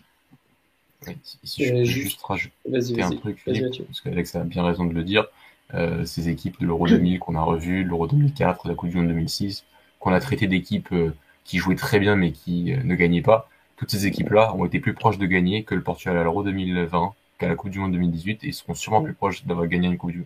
quelque chose qu'à la Coupe du Monde 2022 qui approche. Donc, euh, faut pas non plus le côté entre résultats, jeu. Il y a un processus entre les deux qu'il faut savoir être cohérent. Ce processus, il est peut-être pas forcément le plus esthétique possible, mais il faut de la cohérence et il faut un processus. Tout ce que le Portugal n'a pas aujourd'hui. Juste, euh, du coup, très rapidement, euh, je voulais faire un, rapide tour de table de savoir à peu près ce que du coup vous pouvez penser comme pronostic de ce qu'on peut, de ce qu'on peut faire à, à cet euro, euh, ce mondial, pardon à ce mondial. Euh, sachant que, sachant que si on finit premier, euh, on devrait se taper la Suisse ou la Serbie, très certainement. Euh, et si on finit deuxième, on devrait se taper le Brésil. Donc déjà, est-ce que vous pensez qu'on passe? Si, si, je pense, je pense qu'on va passer les poules parce qu'on fera. Attention, parce qu'on ne pas oublier quand même que ça fait trois fois de suite qu'on passe les poules à un but près quand même. C'est-à-dire que si on prend un but à un moment, on, on passe même pas les poules. Et donc ça fait déjà trois années de suite. Il n'y a pas de meilleur troisième. Il n'y a pas de meilleur troisième. Donc euh, moi je me rappelle en 2016, bon, on connaît toute l'histoire. 2018, si on prend un but contre l'Iran, on est éliminé. Ça, je pense que les gens oublient un, peu, trop rapidement ça. Euh, Certains me disent C'est ça. Et 2022, je crois qu'on a un but de la Hongrie de se faire éliminer aussi. Dernier de la poule. Donc à partir de là, déjà, ça part très mal. Donc passer les poules déjà, ce serait, ce serait déjà pas trop mal parce que je pense qu'on va y passer parce qu'au final, bah, l'Uruguay, bon après, j'aurais pas trop les autres équipes donc je vais éviter d'en parler, mais je pense que le Portugal est quand même capable de passer les poules, mais ce sera avec souffrance. Ça, c'est clair et net. Je pense pas, je sais même pas si on finira premier et à partir de là, bah, en quelque sorte, l'objectif sera rempli pour la fédération. Huitième. Si on se fait éliminer en huitième, bah, fin notre se continuera en, jusqu'en 2024. Si on se fait éliminer en poule, peut-être qu'il sera, qu'il sera, qu'il sera, comment dire, licencié. Mais voilà, je pense que l'objectif aujourd'hui du Portugal, c'est huitième et on s'arrêtera là si déjà on passe les poules, parce que les équipes sont assez, compliquées. On a l'impression que euh, la Corée du Sud, de ce qu'on voit, sont très soudées derrière Anglinson. Euh, L'Uruguay est un peu en reconstruction, mais il y a une nouvelle génération avec euh, Valverde, Darwin, Betancourt euh, qui, arrivent, mais ils sont encore en transition. le Ghana, pareil, a beaucoup de nouvelles naturalisations. Là, le, consulat au Ghana, ils font des papiers tous les jours. Euh, du coup, il y a qui est quasiment ceux qui ont la double nationalité, à part Nico Williams qui du coup euh, a été récupéré par l'Espagne. Mais il y a au moins euh, genre 5 ou 6 nouveaux, nouveaux Ghanéens. Donc après, est-ce que la, la, mayonnaise elle va prendre? Parce que avant toutes ces naturalisations, le Ghana, c'était très compliqué. Hein. Que ce soit à la Cannes ou, ou même les autres compétitions, ils étaient sur une crise identitaire, sur un problème générationnel. Euh, le problème, c'est que là, ils se renforcent, ils se renforcent bien, euh, avec Hudson O'Doyle notamment et Williams, euh, pour citer que. puis ils ont Tarek Lamptey, enfin, il y, a des, il y a des bons joueurs de ballon aussi. et le problème, c'est que nous, bah, il n'a pas de fond de jeu. Donc, techniquement, tout le monde peut. Le, notre plus gros ennemi, c'est nous-mêmes. Hein. donc, c'est pour ça que le, déjà, si on arrive à sortir de la poule, c'est déjà pas mal. Mathieu, toi, quel est ton pronostic? Alors, euh, grosse lucarne de Darwin Nunez à un moment ou à un autre. Euh, énorme euh, jeu déboulé dessous les manas à côté Ghana. Euh, Son triplé face à nous et on sort en poule. mais, mais, plus on fait des émissions Coupe de la Ligue. Et, mais non, t'as enlevé mon mention spécial. Ah, bah, on, va, on, va pas tarder à, on va pas tarder à y arriver. Mais, mais non, non, mais je pense qu'on, je, je pense qu'on se qualifiera. Je sais pas à quelle place. Voilà, le match sur l'Uruguay, je le, je, même si c'est un Uruguay en reconstruction, cachant de sélection pas longtemps, euh, voilà, je, je, redoute, même si euh, j'ai vu très peu de matchs pour, pour être aucun de l'Uruguay, du Ghana et de la Corée du Sud. Mm. Donc, euh, je, on part un peu dans l'inconnu, personnellement. Euh, mais d'un côté, la sélection aussi, ça fait ouais, voilà, pour un résumé, truc tranquille. et, et après, bon, non, en vrai, en vrai, le schéma, c'est finir deuxième, affronter le Brésil et perdre le Brésil 1-0 et et huitième, comme l'a dit Alex, et on repart plus qu'en 2024, les gars. Super. Dani Pareil, on finit derrière l'Uruguay. On affronte le Brésil, trop fort. Ils vont peut-être aller en finale, donc du coup, euh, on est obligé de perdre. C'est comme ça, c'est la vie. Et il fait encore un mandat de 4 ans. bah oui, de toute façon, il, a il, il, il saura toujours pas qui est le vrai Jota. Même en 2024. Louis bah, en vrai, euh, pareil que, que, tous les autres, hein, j'ai, comme je l'ai dit au début, j'ai pas, pas, beaucoup d'ambition pour ce Portugal.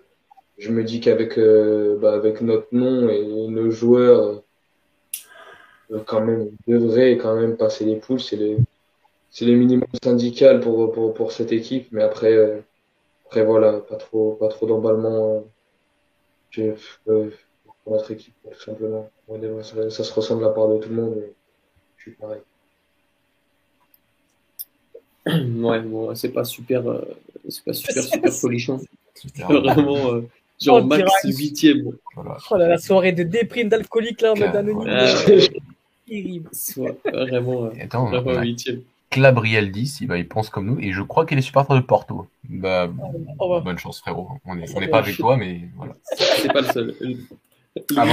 C'est pas le seul dans l'audience. Mais à vendredi, quand même. À vendredi, dans le même stade. Dans le même stade. Euh, du coup, ouais, je sais pas si... Ouais, vas-y, Alex.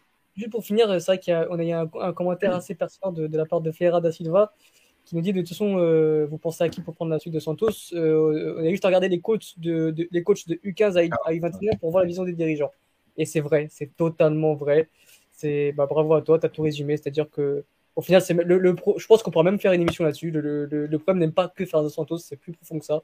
C'est toute la fédération qui est, qui, qui, qui a une seule vision du football qui est totalement erronée, qui est totalement dépassée. Et quand tu regardes les U15, les U17, les U16, tu as toutes les catégories de jeunes, on joue toujours de la même façon, un 4-3-3 basique avec des ailiers via vers le temps où on prend la profondeur et c'est tout, il n'y a pas de projet de jeu.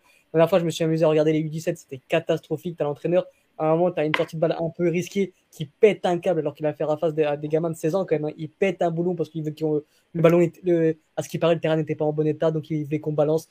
Enfin, c'est vraiment, c'est le, profond, le, mal est vraiment plus profond que, que, que, les seniors. Et je pense qu'il y a tout à, à, jeter. Ah euh, là, la dernière fois, il y a, je crois qu'il y a Emilio Peixe qui part euh, donc, euh, en Koweït. Il n'y a, qu'à voir les, quand, quand, les dirigeants français, portugais partent, ils vont dans des, dans des pays, mais Elio Souza, quand il est parti entraîner, je ne sais pas où. Enfin, voilà, il n'y a, y a aucune, aucun entraîneur référence au sein de nos jeunes. Et à partir de là, forcément, quand tu arrives en sélection A, bah, tu restes avec ton 4-3-3 maudit. Et, je pense qu'il y, a tout à refaire au sein de la, fédération portugaise. ce qui les sauve, c'est quand même qu'ils ont des, ils ont des belles générations en plus. C'est dommage de ne pas, de pas en profiter. Quoi. Bah, c'est que des individualités, il y a zéro collectif. C'est, c'est, c'est, franchement, il faut le voir pour le croire. C'est vraiment, il n'y a aucune catégorie de, jeunes où tu prends du plaisir à voir, à part les U21. Quand Rui Georges met en place son 4 4 de je pense qu'il y a une grosse génération. Voilà, c'est peut-être un peu le seul, mais c'est pas non plus très euh, fameux. Il faut le voir pour le croire, je te rassure, tu es le seul à regarder un match d'une sélection U13. Hein, la, sélection U13 n'existe pas. ici, euh, ici, on regarde le U21 max. Ah mais, la fédération, si je ne trompe pas, Alex a appelé Bino Massarich, l'entraîneur en central de l'ERIA, je crois. Ouais. J'ai trouvé ça euh, surprenant de leur part dans ce, dans ce côté très, très auto-centré, donc on verra. Hein, mais, euh, ça. Ça oui, c'était pour remplacer pas... C'est ça. Mais oui, comme tu as raison, ils partent tous au Koweït ou, au Qatar. Euh, c'est dire. Euh, Bizarrement, il n'y a personne qui veut. Voilà. personne qui... Bah, Fernando, Soto, Fernando Santos aussi, où il va y aller au Qatar. Alors, euh, combien de temps il va rester? Ça, je ne sais pas trop. S'il pouvait rester là-bas, ça nous arrangerait un petit peu. les garçons, on est déjà sur une heure et demie d'émission. Je pense qu'on a fait le tour. et et en vrai, il y avait beaucoup, beaucoup de choses à dire euh, aujourd'hui, euh, de bien et plutôt de moins bien. Euh, est-ce que vous avez une mention spéciale pour terminer? Alors, Mathieu, tu as déjà envoyé un peu le pas tout à l'heure. je, te laisse, je te laisse continuer avec ce que tu voulais dire. Oui, vous savez à quel point j'ai critiqué la Ligue depuis qu'on fait Golasso. je trouve qu'ils ont eu l'idée du siècle de mettre la Coupe de la Ligue durant, durant la Coupe du Monde.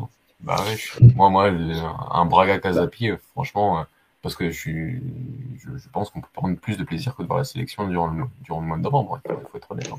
Et surtout qu'ils vont partir très vite. Il n'y avait pas de timing. On va partir très vite, donc euh, voilà, comme ça qu'on a encore un peu de, football pour qu'on soit encore bien lié à notre. Là, c'est la merde qu'ils ont fait de, de l'histoire. Hein. Alors, on n'aura pas, enfin, je sais pas si on aura Horta ou pas, hein, mais euh, c'est pas grave jouer d'autres joueurs, c'est très bien aussi. Mais euh, non, non, j'avais une deuxième chose. C'est quoi le plus, euh, le plus honteux? C'est de faire ces lives depuis Angers comme moi au départ ou donc depuis Clermont aujourd'hui comme Louis? Dites-le nous dans le chat, s'il vous plaît. Non, parce que je m'en suis pris plein la gueule quand même à l'époque. Hein. Ah, C'est vrai. hein. Ta connexion était meilleure, ta connexion était meilleure que celle de Louis. Ouais, ouais, il fallait, fallait un visa pour faire les Ah, émissions et tout. Bah, moi, j'arrive pas à savoir si c'est à Clermont ou à Fleury-Mérogis. Pas faux. Pas faux. Voilà, voilà. Sinon, bah, bisous à tous. Euh, merci beaucoup à tous les auditeurs d'être restés aussi longtemps. euh, un mardi soir, vous êtes des, des- des malades mentaux, mais on vous adore. Dani?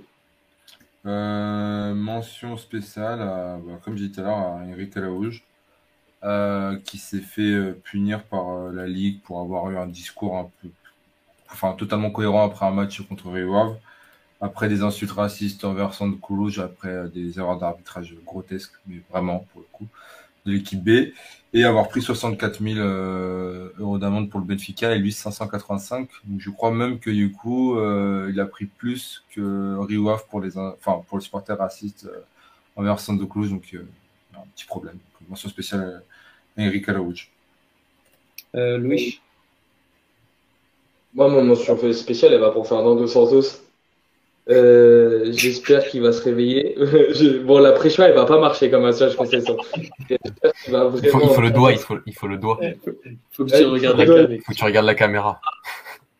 Non, euh, comme je je le répète, en vrai, le terme, il est grossier, mais il est propre. Il nous a chié dessus j'espère qu'il va pas nous chier dessus dans la Coupe du Monde parce que l'histoire du tabac, une fois, enfin, euh, qu'il a les valises, enfin, qu'il dirait jusqu'à la fin, puis après qu'il a assez de tabac, j'espère que là, il va pas nous sortir la disquette qu'il a pris assez de Mathéo avec lui parce que sinon, ça va couper. Et, euh, et vraiment, euh, qu'il soit vraiment, euh, je sais pas, moi, une réaction, une dernière réaction moi, avant qu'il parte parce que, voilà, on- malgré tout, on, on l'aime bien, il restera, il restera gravé dans l'histoire de Portugal. Et, euh, et s'il veut au moins terminer sur une, une moyenne note et qu'il ne pas par la, par la petite porte, euh, il y a une réaction, euh, Moi, une réaction euh, dans cette Coupe du Monde. Non, non mais au, au moins, quand, si c'est pour continuer dans le grotesque, mets-nous la défense à 3, Danilo, euh, Ruben Dias, Donne s'il te tout, plaît.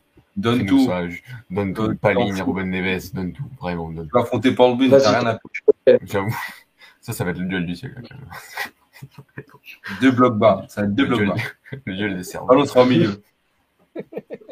Les deux équipes elles vont presser le ballon au milieu.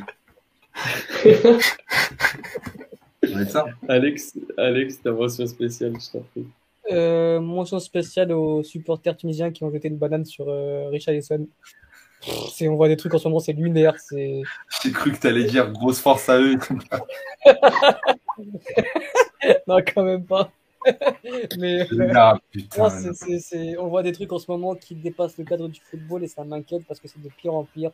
Les saluts nazis, les chants racistes, les, les, les, les, les- les- les- c'est pareil, ils ont sifflé l'hymne brésilien. Enfin, vraiment, c'est. Je sais pas quand est-ce que ça va arrêter, mais euh, c'est pas le sport que j'ai aimé, c'est pas les valeurs que j'ai j'ai aimé, et je sais pas quand est-ce que je vais m'en détacher, mais voilà, c'est. Je pense qu'on qu'on est assez suivi pour faire passer le message. Ne soyez jamais ce genre de personne, et je l'espère que vous n'êtes pas. Euh, moi, quand je vais dans des stades et que je vois des gamins de 6 ans euh, tenir des propos euh, racistes, je me dis qu'il y a- a un gros problème d'éducation et ça passe par ce genre de, d'émission. Donc voilà, c'était un peu mon ma mention spéciale et que vite que ça s'arrête ou du moins que qu'il y ait des actes qui font en sorte que, que cela s'arrête rapidement parce que c'est c'est pas ce que je- c'est pas les valeurs dont pourquoi j'ai aimé le football tout simplement. C'est dommage parce que c'est assez rare quand même d'avoir une sélection comme le Brésil qui vient jouer euh, à Paris et, Mmh, ils vont face site. au parc face à, face à une équipe euh, qui a une, une grosse communauté en France. Au final, la fête elle est gâchée euh, par rapport, enfin, euh, à cause de deux trois énergumènes qui ont rien à faire là. quoi. Oh, On est- on sait recevoir en Ile-de-France en tout cas. hein.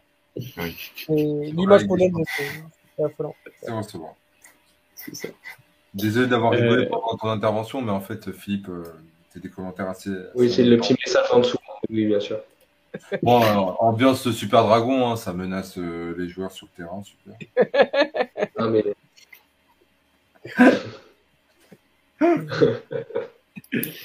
Il s'arrête. Ouais. Euh, bon, moi, j'aimerais une petite mention spéciale pour ce, ce joli Non. équipement que nous a pondu euh, Nike. Ah, ouf, ouf, oh, j'ai eu peur. non, non, alors Oh attends. Oh, j'ai eu peur. Je, je t'aurais- que- éjecté du live. Attends, parce que Ça aurait été la Vraiment première fois qu'on aurait vu un présentateur se faire éjecter du live. J'y ai pensé jusqu'à la dernière minute. Parce Non, qu'il ouais, soir c'est face à la Jamaïque. J'y ai pensé. Il a réussi à le mettre. Et je, et je me dis, bon, je vais trouver autre chose.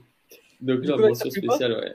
Euh, ces équipements que nous ont pondu Nike et qui sont, ah. euh, et qui sont particuliers. Pour... équipe clownesque, on mérite, voilà, c'est voilà, équipe de clown, on met un équipe de clown, voilà, c'est magnifique. Ouais, au final, euh, PES5, c'est les mêmes équipements. Sur PES5, c'est les mêmes équipements. au final, et... on a ce qu'on mérite. Tu rigoles, mais il y a 5 ans en arrière, euh, t'allais à Fayette Guimaraes, tu trouvais les mêmes. Hein.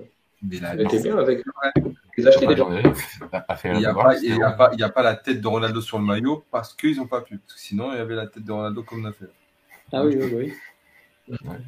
Bien Euro 2004, euh, bien, bien. Je pense que vous avez... oh, on n'a plus rien à ajouter, on a fait le tour, c'est ça? C'est ça? Ouais. Okay. Ah, vendredi, Ah oui, vendredi. Euh, ouais, du coup, euh, il y a, je sais pas, faut voir avec Alex, il y a un space de prévu ou pas pour le... non, non, je pense pas, ça, ça finira ah, non, trop tard. Non, parce que le, le, match, le match est trop tard. Ça va finir à minuit bah, 30, après euh... tu sais, dragon, bagarre et tout. Ouais. Oui, bagarre. minuit 40 et tout, ouais, c'est bon. C'est fatigué. Bah, du coup, c'est, comme si on, comme si on allait commencer le live maintenant, donc non, je suis fatigué. on, on se retrouvera un jour plus tard, donc certainement après les matchs de Ligue des Champions, je pense. C'est ça. C'est ça. Coup. Et euh, euh, c'est la semaine prochaine Je crois que c'est la semaine d'après. Non, non, c'est le 5 là, c'est la semaine prochaine, euh, Benfica PSG. Ouais, c'est ça. Déjà, ouais, ouais, possible. Donc, ouais, on dira, on dira à ce match-là. Euh, Est-ce qu'on fera une émission spéciale sur le fait sur les licenciements de concession ou c'est pas prévu encore? hey, Le costard fallait le tailler à 100 c'est un peu important là, c'est bon, calmez-vous là. J'ai pas été là encore, hein. je l'ai pas encore taillé, hein, je vais le faire. Ouais, c'est vrai, vrai, Bon, il y en a qui doivent aller travailler. Ouais. ouais. Également. Merci à vous pour, euh, pour avoir été là et pour avec, euh, avec euh, toute la, la, bonne humeur qui vous caractérise. Ça aurait pu être dur. Et, euh, et, merci à tous les auditeurs qui sont restés jusqu'à jusqu cette heure. Et bravo à toi, Philippe. Bravo à toi pour ta première en tant qu'animateur. Tu as été au top. Merci beaucoup. Super. Bravo. L'employé du mois. Tu as payé double. Voilà. ouais. C'est-à-dire zéro. Zéro. zéro. Vous avez vu euh, Louis, il rigole en décalé Là, il rigole pour la blague de concession de tout à l'heure. Et Philippe, il ferme l'émission. Il ne laisse pas. Euh, du coup, voilà. Bonne soirée à tous et à bientôt. Du coup. Bonne soirée. Merci à tous. Bonne soirée. Ciao, ciao.